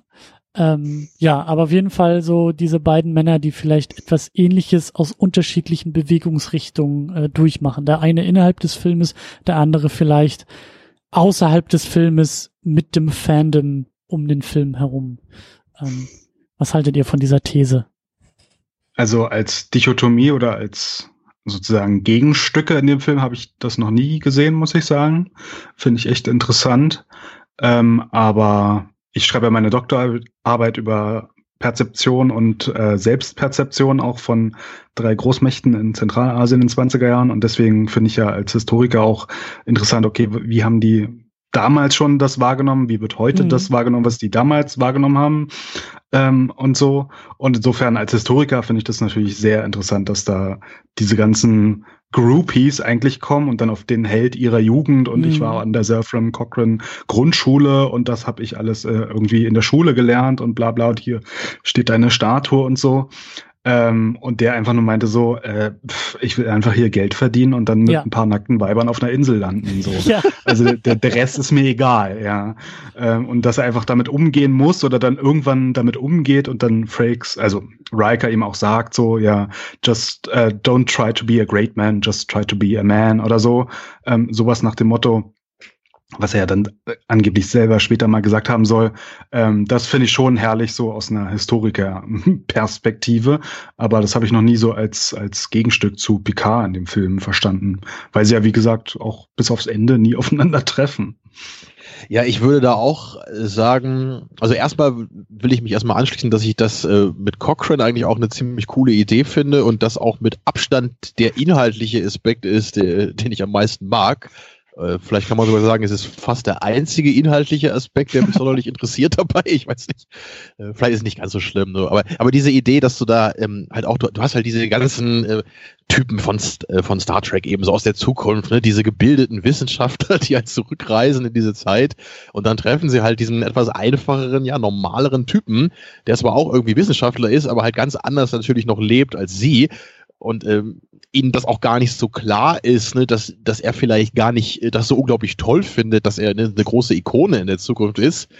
So, und das ähm, finde ich halt auch cool, wie Jordi und die ganzen anderen ne, und Barclay dann auch einmal in seiner einen Szene dann auf ihn zukommen und darf ich ihn einmal die Hand schütteln, Mr. Cochran? Also, ja, meinetwegen so. Ne, ja, also er gibt ihm die Hand wenigstens, ja.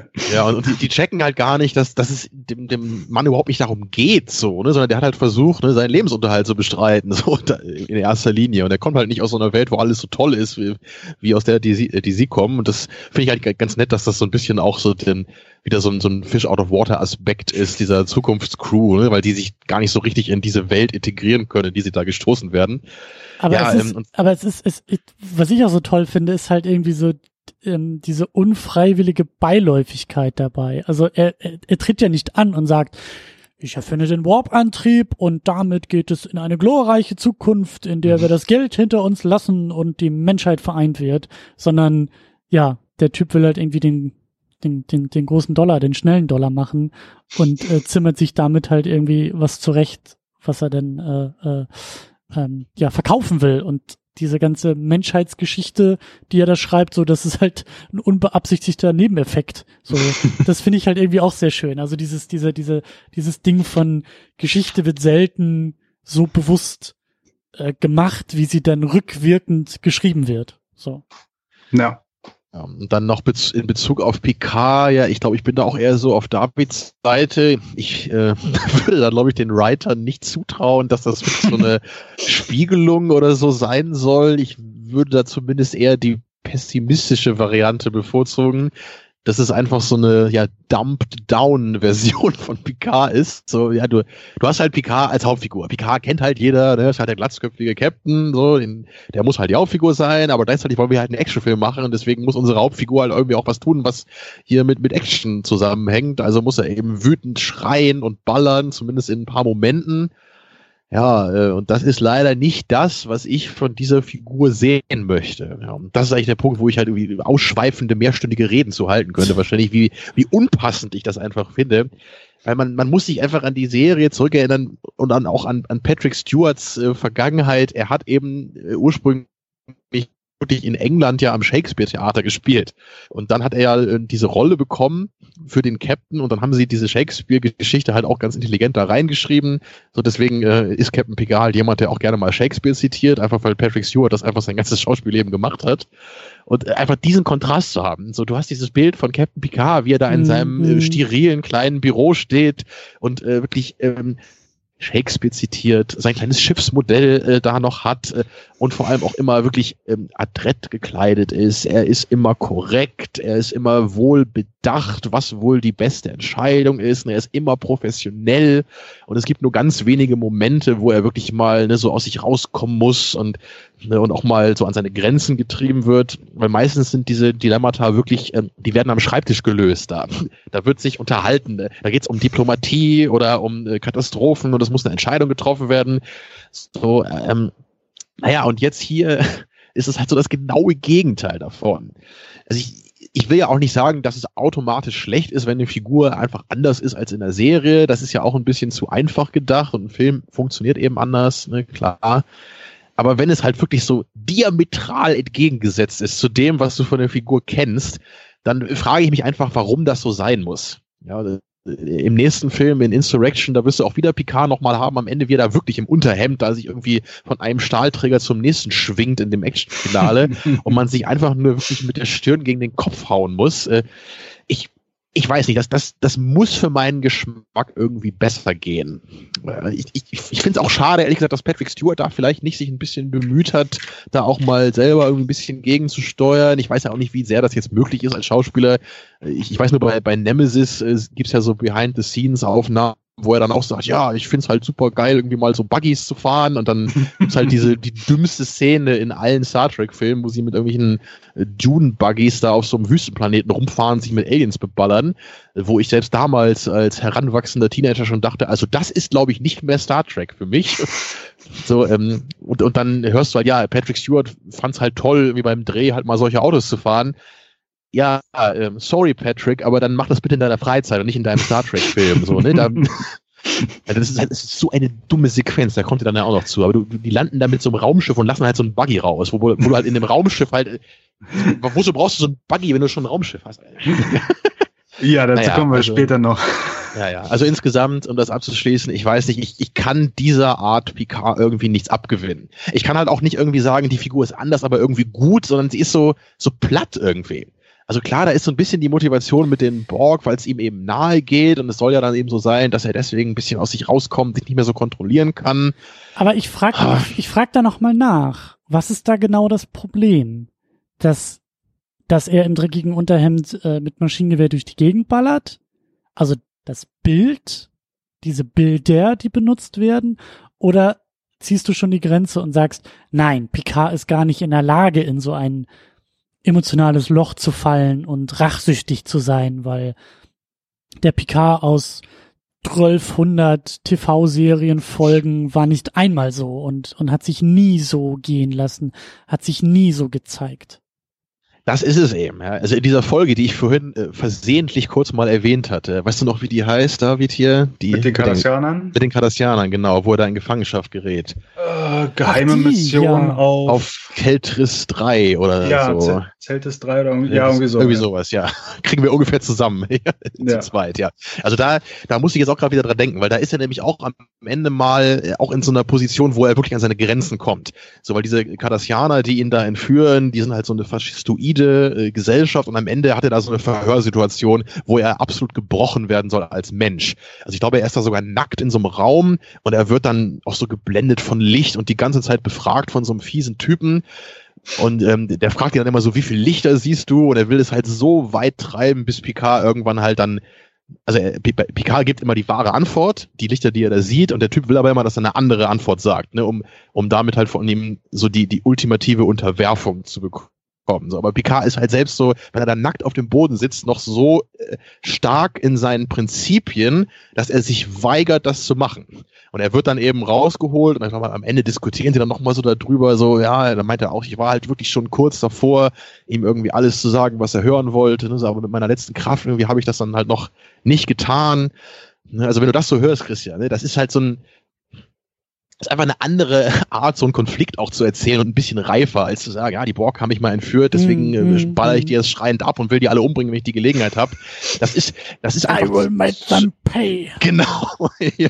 What das, ist, das, ist, ähm, das ist zu wenig. Ne? Das, wenn man diesen Schritt gehen will, dann muss man das auch stärker entwickeln, um Leute wie mich abzuholen, die in Picard als ganz andere Figur kennen. Das ist vielleicht so ein bisschen so wie das, was Leute bei The Last Jedi eben mit Luke Skywalker haben, wo ich persönlich mm. deutlich weniger Probleme mit habe. Aber ich glaube, so eine, so eine ähnliche Sache ist das für mich, wo sie halt auch meinen, ich, ich kann vielleicht prinzipiell da mitgehen, dass Luke Skywalker zu einer Person wird, die vielleicht wirklich in Erwägung zieht, jemanden umzubringen, ne, wie es da ja mit, mit, mit seinem Schüler war.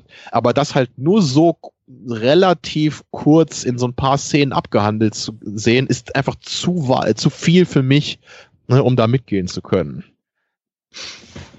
Ja, also ich habe das Problem halt weniger, da ich zu Next Generation eben Voyager halt am wenigsten zurückkehre von den Serien, also abgesehen von der animierten Serie. Und deswegen, ich kenne ihn halt A über die Filme, B natürlich auch über, ich habe die Folgen auch mal gesehen, aber ich kann es halt schon verstehen, dass er halt sieben Staffeln lang, also sieben Staffeln A 24 Folgen oder die, ich glaube die erste hatte weniger, dafür hatten die anderen dann 26 oder so, aber wenn man den halt jahrelang als so prinzipientreuen Typen gesehen hat mhm. und dann in Generations heißt es ja, seine Familie ist tot, er wird jetzt anders, so und dann im nächsten Film läuft er hier halt rum in diesem Holodeck ähm, was, das haben sie in, in so einem U-Bahnhof in Los Angeles gedreht. Da war so ein stillgelegtes Restaurant, das haben sie dann aufgehübscht und dann steht er einfach da und ballert da seinen eigenen Fähnrich nieder, was er dann später zugibt. Ja, das war einer von uns. Ja, ich kenne sogar seinen Namen. Und dann macht er ihn einfach platt. Kann ich halt schon verstehen, dass man die Wandlung. Zumal er selber mal Borg war und gerettet wurde. Das nur als kurze Anmerkung dazu, ja? Ja. ja, er sagt ja dann nur zu Lilly, nee, nee, der war nicht mehr zu retten, wo man sich auch denkt, also, nee, okay, ja. warum jetzt der gerade nicht? Aber ja. Ich kann das ja durchaus nachvollziehen auf eine gewisse Art und Weise. Ich äh, weigere mich ja auch ähm, einem gewissen äh, Unterhosen tragendem Superhelden abzukaufen, dass er einfach so die Genicke seiner Feinde bricht. Also es gibt immer solche Momente, wo wir, glaube ich, als, naja, nicht nur Fans, aber als treue Begleiter einer Erzählung ähm, uns die Frage stellen, gehört das jetzt auch noch dazu? Gehe ich da jetzt noch mit oder eben nicht? Und äh, wenn ihr sagt so, ja, das ist halt einfach nicht der Picard, also wenn ihr sagt, ihr ihr, ihr glaubt das einfach nicht, ihr könnt das einfach nicht glauben, dann äh, das also das das kann ich gut nachvollziehen, weil ich am Anfang auch dachte so, hm, wo ist denn eigentlich das Problem, weil gibt ja vielleicht auch so ein paar Aspekte, die man irgendwie ähm, wohlwollend aus diesem ähm, Action-Man Picard irgendwie rausholen kann. also immerhin gibt's eine Motivation, ne? das würde ich ja auch zugeben. So, es ist ja nicht einfach nur so, dass er plötzlich irgendwie äh, mhm. Choleriker mhm. ist und alle umbringen will, sondern okay, wir haben die Borg, wir wissen ja auch, ne, das ist ja auch dann kanonisch so, das ist ihm eben auch mal passiert, dass er assimiliert wurde, dieser persönliche Schicksalsschlag. Deswegen kann ich dann immerhin sagen, also wenn wir schon diese überzeichnete Version von Picard haben wollen, dann ist es immerhin ne, angemessen begründet hier, weil man sich diesen Konflikt der, der Figur eben auch in der Serie sehr nahe gegangen ist später, weil man sich den dann immerhin rausgesucht hat. Und das ist der Punkt, der jetzt auch so langsam zu dieser ethisch-moralischen Frage, also zu der Frage über die ethisch-moralische Frage uns bringen kann, nämlich gibt es diese überhaupt hier in dem Film? Und da habe ich jetzt auch gerade so drüber nachgedacht und es wäre schön, wenn genau das verhandelt wäre in dem Film, wenn genau das, wenn dieses Thema Rache, Rachegelüste, wie sehr ist so etwas wie Rache menschlich? Und ist das nicht eigentlich ein menschlicher Aspekt, den es zu überwinden gilt, also der in uns allen steckt und der auch nicht Halt macht vor so jemandem wie einem äh, Picard, der eben emotional vorbelastet ist bei den Borg, aber er schafft es ja eben auch nicht, also der Film macht es ja nicht zum Thema, dass auf einmal die Crew drumherum steht und sagt, oh, was ist denn aus unserem Picard geworden? Und hm, was, wir erkennen ihn gar nicht wieder. Und was, was macht er jetzt nur? Und was machen wir jetzt mit ihm? Und dass ein Data daneben sitzt und sagt, hey, Mr. Picard, was ist denn diese Rache, die Sie da so spüren? Und dass Picard dann vielleicht beim Erklären dieser urmenschlichen Instinkte merkt, oh mein Gott, da habe ich mich ja irgendwie selber total verloren. Und ich falle hier irgendwie in einen emotionalen Tunnel, in ein Loch. Und ich bin gar nicht mehr der gleiche, der ich war. Und wir müssen die Borg doch nicht zerstören, sondern wir müssen dafür sorgen, dass die halt auch existieren sein dürfen. Und wenn wir so dann am Ende aus dem Film rauskommen, wäre das alles viel, viel runder und viel, viel, ja, wenn ich das so äh, neunmal klug sagen darf, vielleicht auch ein bisschen mehr wie Star Trek geworden und nicht nur wie eben so ein Action-Vehikel, was sich denn hier eben, also wofür sich dieser Film entscheidet und eben diese tieferen Aspekte, diese tieferen Ebenen einfach überhaupt nicht mehr mitgeht, sondern unreflektiert uns die Rachegelüste des Jean-Luc Picard im dreckigen Unterhemd präsentiert und eben überhaupt nicht auf die Idee kommt, das halt irgendwie zu kommentieren und irgendwie zu verarbeiten. Das finde ich ein bisschen schade, ja. Na, es gibt ja, also die Behandlung, das, was du dir jetzt quasi als Zwei-Stunden-Plot wünschst, das gibt's ja auf 30 Sekunden reduziert, als Lilly da äh, in den Saal reinkommt und dann sagt, ja, du bist doch Ahab und dann zitiert er aus äh, Moby Dick und dann, nachdem er seine Schiffchen kaputt gemacht hat und dann sieht er ja ein, okay, war vielleicht eine doofe Entscheidung und jetzt sprengen wir lieber das Schiff, nachdem er vorher gesagt hat, so, nee, das machen wir nicht, sondern wir kämpfen bis zum letzten Mann. Aber ja, es kommt halt deutlich zu kurz. Und ja. ich würde es halt auch nicht als ethisch-moralische Frage sehen, weil das einfach nur so ein Und das meine ich halt. Ist. Danach schwingt er im dreckigen Unterhemd da irgendwie durch die Katakomben und bricht der Königin, die ohnehin schon irgendwie zerstört ist, noch eigenhändig das Genick. Also Sie hat noch so, gezuckt. Ja, aber das fand ich halt so, das ist so, das ist halt immer noch so instinktives Nachtreten, anstatt halt irgendwie ähm, er hätte sich ja. eben auch dafür entscheiden können, zu sagen, oh, die lebt ja noch. Äh, Assimilate this. Ja, genau. Ja, da kommt dann, da kommen dann ja. wirklich die One-Liner noch so hinterher, ja. Ja. Äh, ja, also ethisch-moralische Frage finde ich hier auch schwer. Ich finde halt diesen Historiker-Aspekt mit Cochrane ganz interessant so. Mhm. mhm. Ähm, und natürlich auch eins meiner Lieblingszitate, ähm, wird aus Star Trek insgesamt wird hier gebracht, weil äh, Picard erzählt, ja, wir leben, um uns selbst zu verbessern und den Rest der Menschheit. Also er will eigentlich dieses leuchtende Ideal sein. Er erzählt ja auch Lilly von wegen, wir we have a evolved sensibility und so und wir geben uns nicht mehr der Rache hin, auch wenn er das den ganzen Film ja andauernd macht. Insofern ist es auch ein bisschen widersprüchlich so. Ähm, aber es wird so ein bisschen in die Welt eingeführt, die Star Trek sein will. Das ist ganz schön, aber große ethisch-moralische Fragen sehe ich hier eigentlich nicht. Und das hätte man so schön gegenüberstellen können eben mit dieser Borg-Ideologie, die ja auch versuchen, sich selbst zu vervollkommnen, aber eben auf eine ganz andere Weise. Ja. So, also das, da könnte ich ja sofort äh, geile Konzepte in ein Drehbuch schreiben. Ja. Aber der Film wurde ja schon gemacht. hey, ich meine, Tarantino ist bestimmt auf der Suche nach Ideen. Ähm, CBS oh ist immer auf der Suche nach Ideen. Also äh, ja. ja wer weiß, was der sich nur ausdenkt. Ja. Also was, was ich allgemein halt noch so ein bisschen zu den Star Trek-Filmen sagen kann, warum ich immer, immer seltener so zu denen zurückkomme und mir halt lieber die Serie angucke. Ich finde bei, bei fast allen Filmen, so durch alle Franchises durch, bei den, bei den Star Trek-Filmen, bei mir, für meinen Geschmack ist es halt oft so eine große Diskrepanz zwischen einem Konzept, was ich gut finde, und einer guten Umsetzung mhm. von dem mhm. Film. Ne, weil, weil hier haben wir für meinen Geschmack eben ein sehr schwaches Konzept, weil es halt ein Actionfilm ist in erster Linie, den ich bei Star Wars einfach nicht will, aber dafür eine sehr gute Umsetzung, auch mit einer, einer tollen Audiovisualität, wie wir gesagt haben, ne, mit Effekten, die selbst irgendwie mehr als 20 Jahre später noch super aussehen. So, der, der Film ist ja auch dynamisch erzählt, der hat jetzt keine großen Längen und so, also der funktioniert ja so für das, was er ist, schon ganz gut, deswegen mögen ihn ja sicherlich auch so viele. Aber ähm, also das, was eigentlich so richtig Star Wars ausmacht, das könnte man auch bei Star Trek 5 zum Beispiel sehen. So, wobei der Film natürlich in der Execution halt fürchterlich scheitert. So ne, mit Spocks Hoverboots und äh, Uhuras Bauchtanz und solchen Sachen. Ähm, aber im Grunde ist das halt von der Idee her, ne, so was total Star Trek-eskes. So, ne? Wir sind auf der Suche nach Gott und, sowas.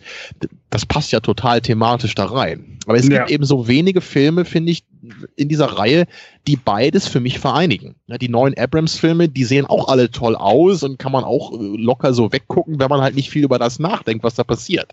Aber sobald man einmal den Fehler macht und damit anfängt, dann musst du dich halt fragen, okay, da haben sie jetzt einen 300 Jahre alten, in den 300 Jahre eingefrorenen Wissenschaftler aus der Vergangenheit geholt, damit er denen ein neues Spaceship designt, aber gleichzeitig will er irgendwie seine ähm, Freunde, die in Raketen irgendwo versteckt sind, durch die halbe Galaxis schießen lassen und ich das ist der, der absurdeste Plot, den ich je gehört habe in, in äh, Into Darkness. Ja, das ist wirklich. Wer, wer schreibt sowas? Ja, das ist wirklich der obskurste Schwachsinn. Bob Orty so, ähm, schreibt sowas. Tja, ja, aber gleichzeitig hast du da halt auch so eine Crew, die ich eigentlich toll finde, die auch gut zusammen äh, Dynamik hat und du hast da auch ein Erzähltempo und durchaus Intensität in manchen Action-Momenten. Also man findet da überall Sachen, die ich mag. Aber ähm, naja, so der, der perfekte Star Trek-Film, der wurde für meinen Geschmack nie gemacht. Ich mag halt den, die allerersten beiden am liebsten, so weil der erste, der hat halt ein sehr langsames Tempo und ist halt e-, echt lang, klar, aber der hat für mich immerhin eine, eine sehr starke, ähm, oder vom Gefühl her ist der halt so stark Star Trek noch und deswegen kann ich da mitgehen. Und der zweite ist äh, als Film auf jeden Fall besser gemacht, äh, hat halt eher so diese ne, bisschen menschlichere Drama-Komponente dabei, die halt dann auch gut funktionieren und die, die späteren Filme aus der originellen äh, Reihe haben halt dann sehr stark so dieses Adventure-Feeling, wo die halt auch ganz gut funktionieren. Ähm, aber ja, naja, ich weiß nicht, irgendwie so danach, so bei allen Filmen, war, da, da war nie für mich so der Punkt dabei, wo ich sage, hey, das ist Star Trek, wie es als Film funktionieren soll. Hab ich leider so nie gehabt. Und deswegen mhm. gucke ich heute dann lieber meine Lieblingsfolgen aus den einzelnen Serien. Und ich kann auch mit Voyager durchaus noch einiges anfangen, obwohl ich insgesamt auch sagen würde, dass das wirklich nicht sonderlich toll funktioniert für das, was es eigentlich wollte. Aber viele meiner Lieblingsfolgen isoliert betrachtet kommen auch aus Voyager. Oh, also okay. deswegen lustigerweise hast du ja echt, David, gesagt, so mit TNG und Voyager, da, da kehrst du am seltensten zurück. Das ist für mich immer so 80 Prozent meines Star Trek Konsums. Weil oh, da gibt's, okay. da gibt's, äh, da gibt's jeweils echt so zehn Folgen mindestens, die ich so unglaublich gerne mag, dass ich die einfach immer wieder mal gucke, wenn ich Lust auf Star Trek hab. Und erst wenn ich dann damit durch bin, gucke ich, okay, ähm, was muss ich dann mal wieder auffrischen, so. okay, krass. Ja, also wir müssen uns auf jeden Fall nochmal irgendwie, glaube ich, mal in einen Café setzen und irgendwie mal zwölf Stunden über Star Trek diskutieren, nochmal im, im Real Life, ja. Ja, gerne. ähm, aber ja, ich, ich verstehe das Dilemma und ich sehe es ja auch. Ich finde, bei dem nächsten Film, den dann Christian und ich besprechen werden, da ist es noch am besten gelöst, auch wenn der Film auch einige Probleme hat. Aber da haben wir dann im Zentrum eine ethisch-moralische Frage und darum dann halt diesen Action-Plot gebaut, auch wenn wir am Ende wieder PK im Unterhemd haben, wie er irgendwo rumschwingt. So, aber da finde ich, ist die ethisch-moralische Frage nochmal stärker. Deswegen ist das mein Lieblings-Star Trek-Film von allen. Ähm, aber, aber also nicht nur von TNG, also tatsächlich von allen. Ja, von allen. Wow, okay. Den langweiligen ja. Insurrection. ja, den langweiligen. Diese Als Kind fand ich den auch langweilig, aber ich, aber ich gebe dir recht, der ist inhaltlich viel eher das, was ich mir eigentlich gewünscht hätte, als das First Contact ist. Allerdings so in Execution, äh, das, ähm, das wirst du dann mit Christian besprechen. Ja. ja. Aber generell sehe ich halt auch das Problem, sobald halt das Studio irgendwie will, ja, wir wollen irgendwie mhm. Action haben oder so, oder wir wollen alle möglichen Familien ansprechen, also müsst ihr hier das und das und das einbringen, dann wird's halt immer weniger Star Trek. Und Star Trek funktioniert halt am besten als Serie. Nun hat Paramount das Problem, dass sie nicht mehr die Serienrechte haben, sondern die haben, hat halt CBS und die machen damit auch Unsinn. Ähm, aber Paramount selber kann halt nur noch Filme machen und ja, irgendwie haben sie jetzt Tarantino so weit, dass er vielleicht mal den nächsten neuen Film da macht. Keine Ahnung, was für eine Richtung der dann gehen wird.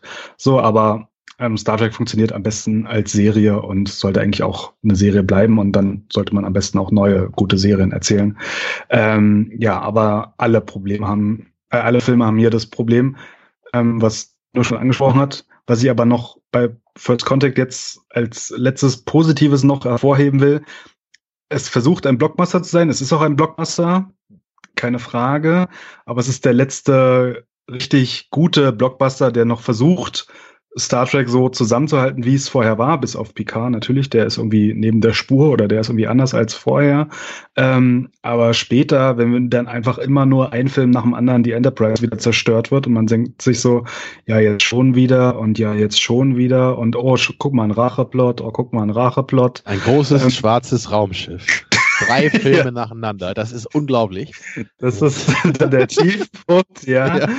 Ähm, aber ja, insofern, First Contact hat noch was anderes probiert, hat noch das mit der Zeitreise gemacht. Da gab es ja vorher auch noch ganz äh, grandios äh, schlimme Ideen, was äh, in was für Zeit sie reisen wollten. Also ursprünglich war mal so die alten Römer vorgesehen. Oh Gott, Dann war echt? vorgesehen, ja, das war eine ursprüngliche Idee. Dann war eine Idee, dass sie in die Renaissance reisen und dass Data der, der Schüler von Leonardo da Vinci wird.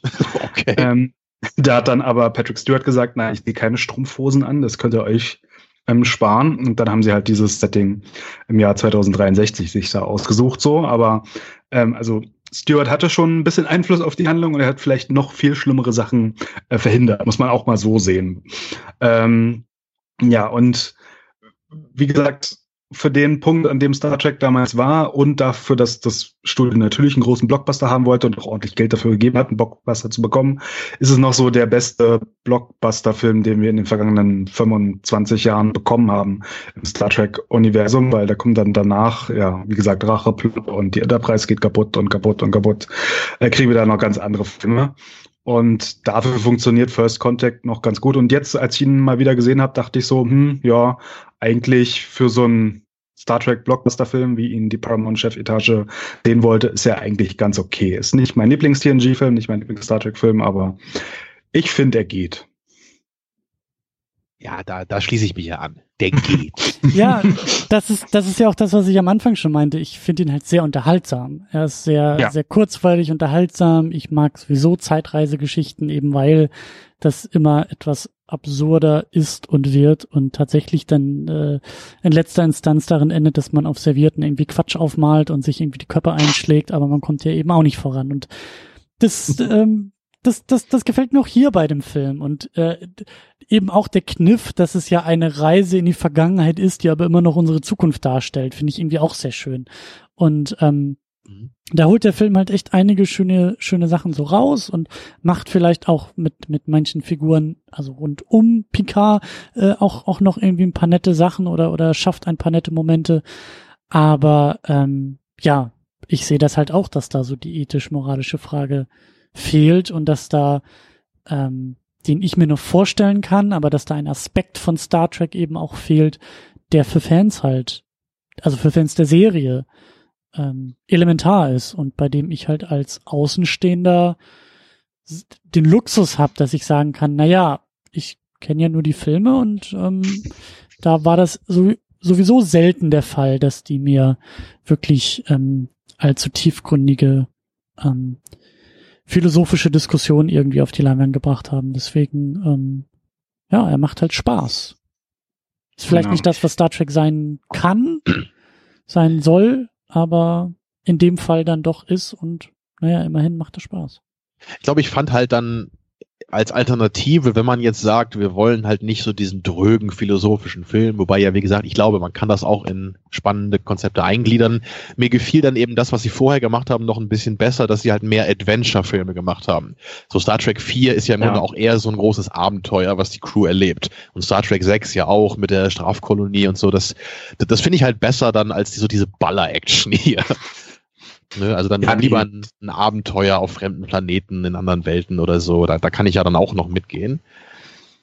Ja, die Landschaften, die wir hier sehen, sind nicht besonders toll. Das ist halt Central, Central Montana, so ja, Wald. nach, ja, nach einem dritten Weltkrieg.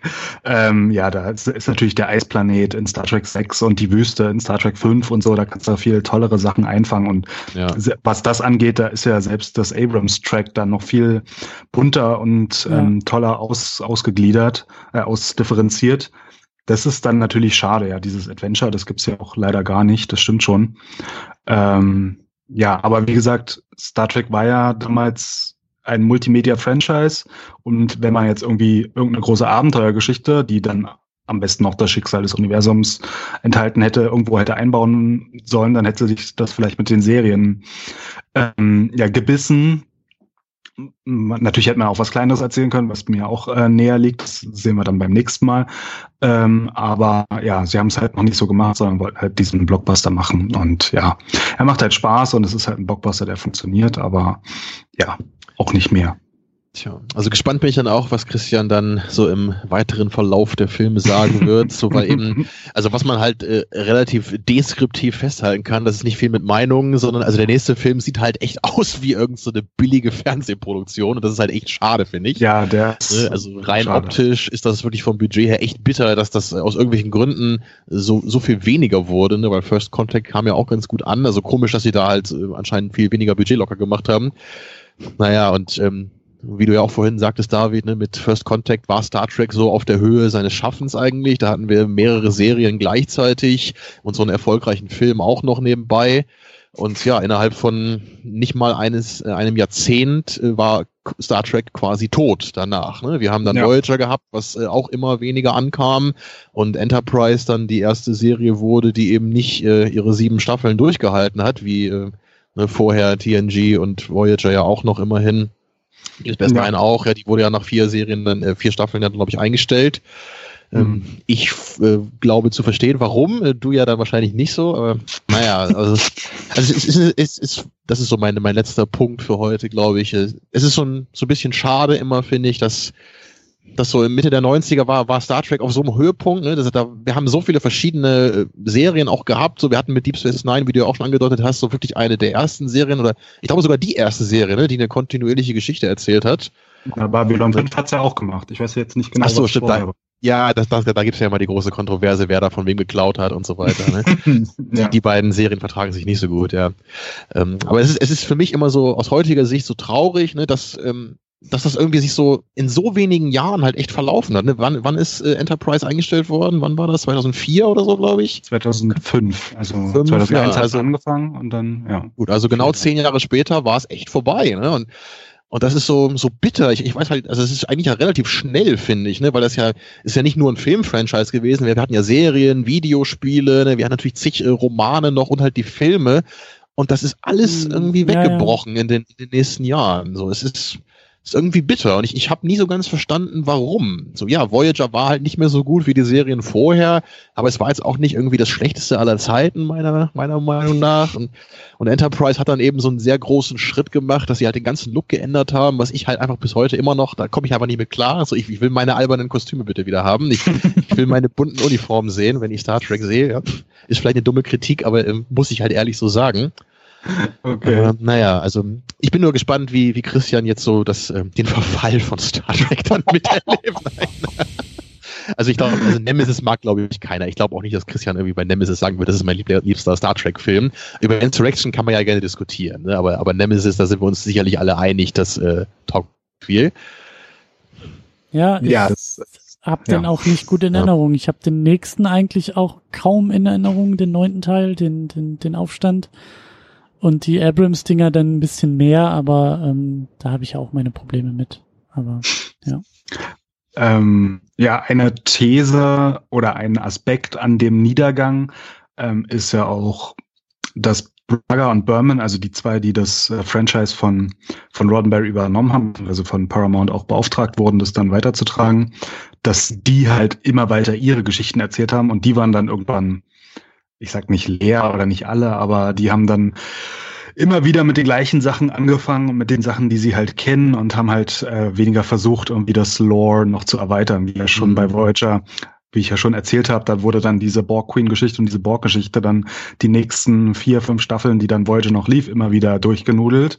Und dann kam ja die Borg sogar in Star Trek Enterprise, auch wenn es ja noch mal vorher spielt, zurück. Da fand ich das eine gute Idee. Also es gab diese Folge Regeneration von Enterprise im Jahr 2003. In dieser Folge tauchen die Men äh, tauen die Menschen im Jahr 2153, also 90 Jahre nach diesem Film, ein paar Borg auf, die in den Trümmerteilen waren, die am Anfang aus diesem runden Schiff entstanden sind. Und äh, die Enterprise kann dann die Borg besiegen, aber die Borg setzen das Signal ab, was sie jetzt hier schon in dem Film absetzen wollten, was dann dazu führt, dass dann 2365, also in der TNG-Folge Q-Who, also Zeitsprung mit Q, wo dann die Borg das erste Mal mhm. auftauchen, dann zum ersten Mal auftauchen können. Also da haben sie es versucht, so alles, was sie am Universum haben, dann einmal rund zu machen. Mhm. Das fand ich auch ganz lustig. James Cromwell hat da auch nochmal ein kleines Cameo.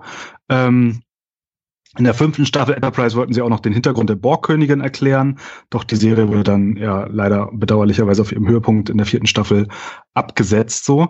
Und die letzte Folge von Enterprise ist ja auch bei fast allen Fans, selbst von den involvierten Personen mittlerweile gehasst, weil das war dann der Versuch von äh, Berman und Braga, die ja Ende der 80er zum Star Trek Franchise dazugekommen sind, dann sozusagen ihre Ära von Star Trek abzurunden und dann haben sie quasi nochmal eine TNG-Folge gemacht ähm, mit dem schon etwas äh, korpulenteren ähm, ähm, Frakes und, und Diana Troy kam in der Folge auch noch vor, ähm, die aber nicht mehr so aussahen wie halt noch Ende der 80er Jahre, was man sich auch irgendwie denken kann ähm, aber ja, also die haben dann da versucht, so ein Schleifchen drum zu machen und dann war Star Trek erstmal für ein paar Jahre tot, kann man so sagen. Immerhin vier Jahre und dann ging es halt im Kino weiter.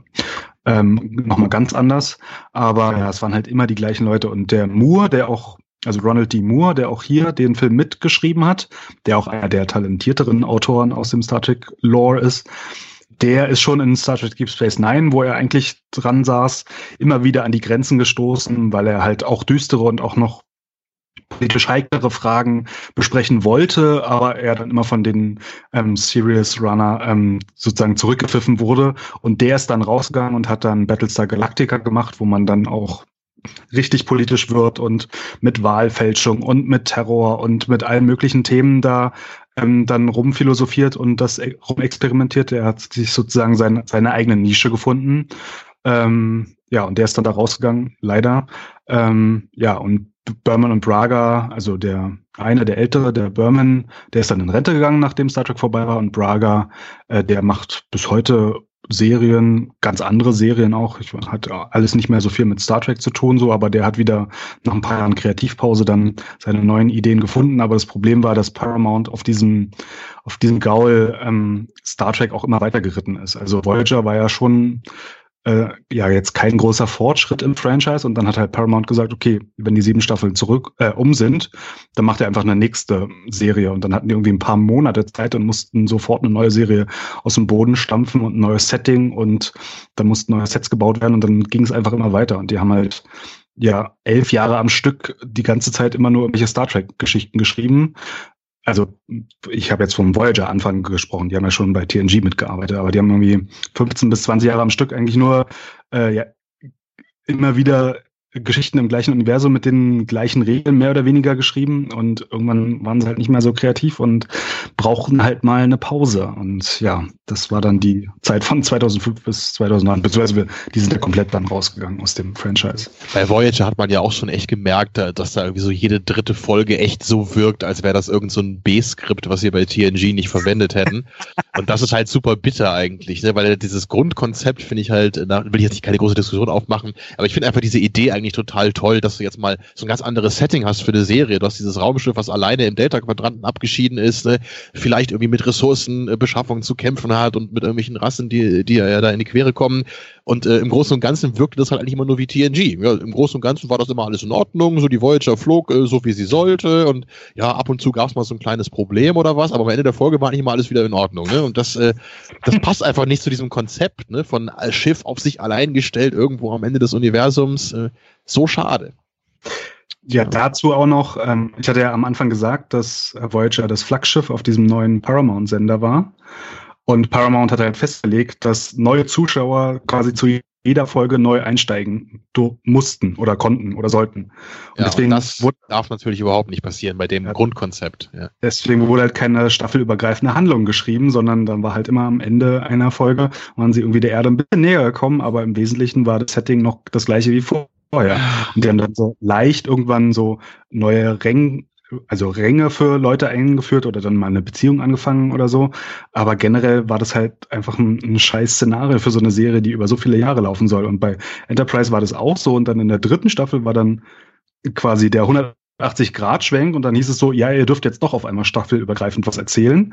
Dann haben sie das gemacht. Die Story finde ich jetzt nicht so toll, muss ich sagen. Ähm, aber ja, dann in der Serie das Ruder rumreißen ging dann auch nicht mehr und dann am Ende der vierten Staffel wurde es ja dann leider abgesetzt. Aber dieser Einfluss von diesem Studio, der hat halt oft nicht der Kreativität geholfen, die hätte sein können oder die es gebraucht hätte, um das noch länger und noch weiter tragen zu können. Ja. Das nur zu den Serien jetzt. Ich merke schon, äh, Star Trek ist irgendwie dann doch ein bisschen mehr als diese popligen Filmchen. Ja. Ja, vielleicht müssen wir am Ende auch noch mal gucken, was wäre eigentlich das Ende? Das Ende wäre ja theoretisch zum aktuellen Zeitpunkt wäre das ja der Star Trek Beyond. Ja. Mal gucken, wann wir den besprechen und wie weit Star Trek denn noch weitergekommen ist. Aber ja, so ein Blick zurück können wir eigentlich auch noch mal dann gut am Ende machen. Ja, gerne. Ja.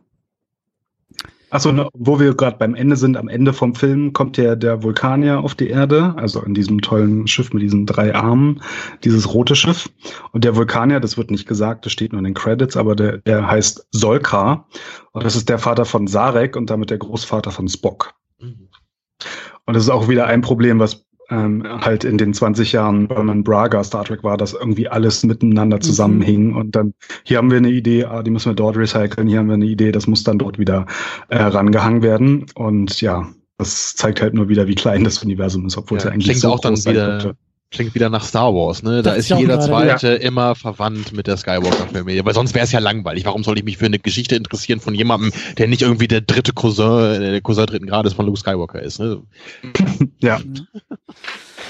Na gut, dann. So, Christian, ich hoffe, wir haben dich nicht zu sehr zugequatscht hier mit Star Trek jetzt. Nein, äh, ein, ein, ein bisschen schon, aber ähm, es war ja auch sehr interessant.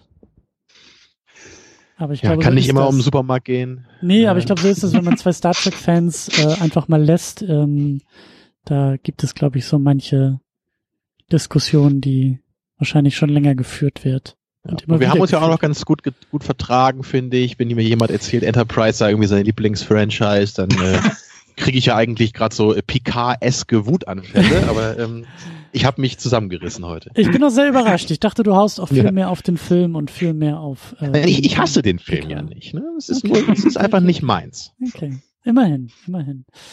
Ja, dann äh, die Marschrichtung steht fest. Äh, David, du hast das ja auch schon äh, äh folgerichtig angesprochen. Die nächste Besprechung, die wir dann machen werden im Star Trek Universum in der Star Trek Reihe ist der neunte Film Insurrection, glaube ich, im Englischen und der Aufstand. Korrekt. Auf Deutsch, genau. Die vorletzte Geschichte rund um die TNG Crew. Und ja, ihr sagt eher eine größere Episode. Ich bin gespannt. Ja. Ja. ja. Auf jeden Fall kannst du dich auf äh, Worfs Purple Space Bazooka freuen. Das ist doch mal. Now we're talking. Jetzt hast du mich aber. Ja, natürlich. Purple Space Bazooka äh, hat mich schon mal ganz weit vorne. Und Worf kriegt einen Pubertätspickel. Ein was kriegt er? Ein Pubertätspickel. Hm. Aha. Also er kommt in die Pubertät. Das weiß ich tatsächlich nicht mehr. Hm. Ja. Dann freue ich mich, glaube ich, einen Tick weniger. Aber immer noch äh, Space Bazooka. Sei vor allem froh, dass die Serie Captain Worf nie realisiert wurde. das äh, wollte Michael Dorn ja, glaube ich, jahrelang immer noch, nachdem dann Enterprise irgendwie dicht war. Aber das fanden die meisten Leute wohl dann doch zu blöd. Na gut. Na, er war ja der Seriendarsteller, der in den meisten Folgen mitgespielt hat, weil er nach dem Ende von TNG dann ja, einfach ja. Bei, Deep Space Nine weitergemacht hat und er konnte sich halt vorstellen, dass er das sein ganzes Leben lang macht und dann irgendwann seine eigene Serie bekommt. Ich Aber bin Star Trek. ja, hat er dann nicht bekommen. Tja. Lasst so. uns trotzdem langsam mhm. äh, zum Ende kommen. Ich merke schon, ihr könnt wahrscheinlich noch, wenn wir jetzt hier auflegen, dann äh, werdet ihr doch noch Brieftauben austauschen und euch äh, ähm, in gewohnter äh, Manier noch weiter austauschen. Aber lasst uns langsam zum Ende kommen und eigentlich bleibt auch gar nicht mehr so viel zu sagen hier zum Schluss, außer dass ihr da draußen natürlich wie immer einiges an Hausaufgaben jetzt äh, von uns aufbekommt. Äh, Punkt eins: Ihr schaut nochmal im Blog vorbei vom David, das ist nämlich der Mate-Schrank.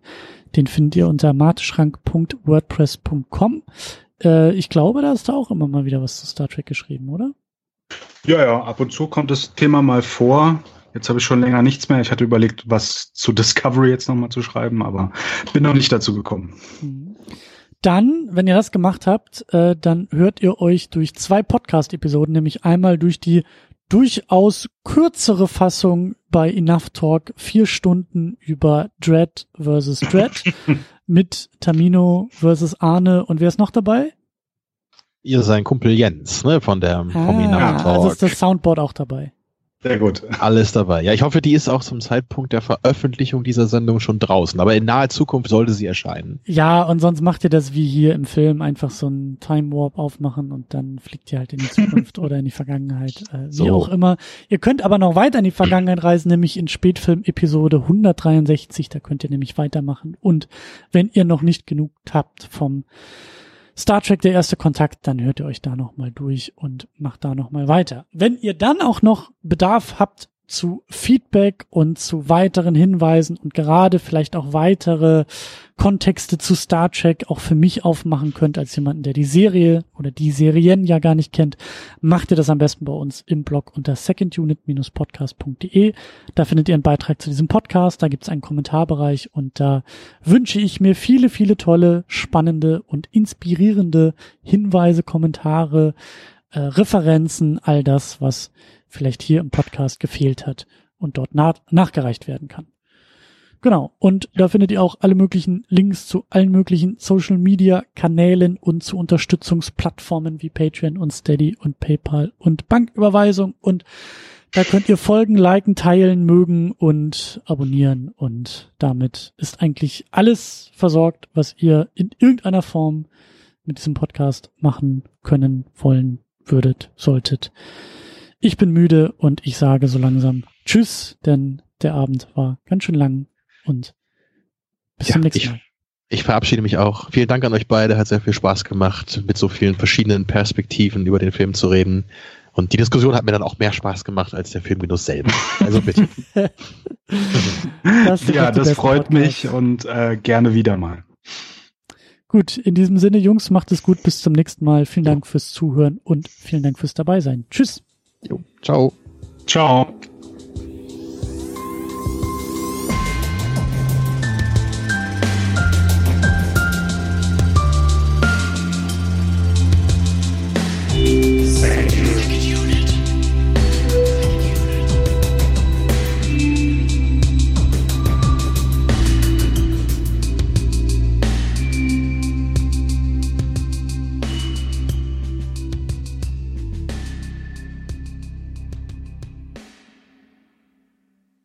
Die Second Unit ist das Ergebnis harter Arbeit.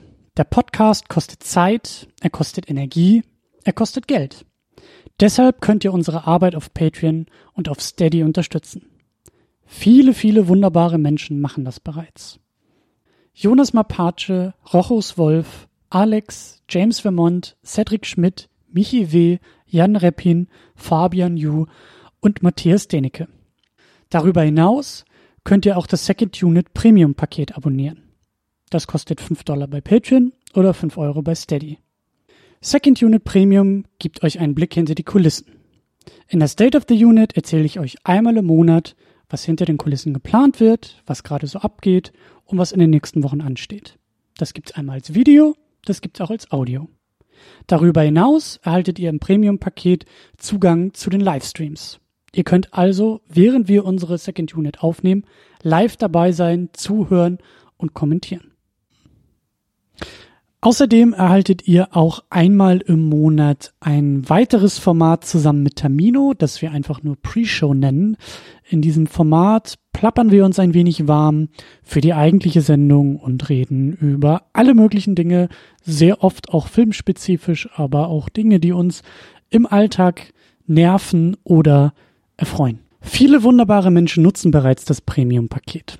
Das sind Tahiti Su, Sultan of Swing, Markus Halmitschlager, David X. Noack, Florian Primel, Stefan Gianferrari, Stefan Druwe, Rike The Midlist, Playstar, Christian Schmickler, Jota, Steve Geiler, Ulf P., Inge, Stefan Manken, Jan, Timo Gerdau, Alucard, Nils Otte, Christopher und Frank, Anna Gerke, Dom Karnitsch, Christiane Attich, Lars Rühmann, Sonja Bethgejele, Sebastian, Anne-Kathrin Pachewilke und Erik Mülling.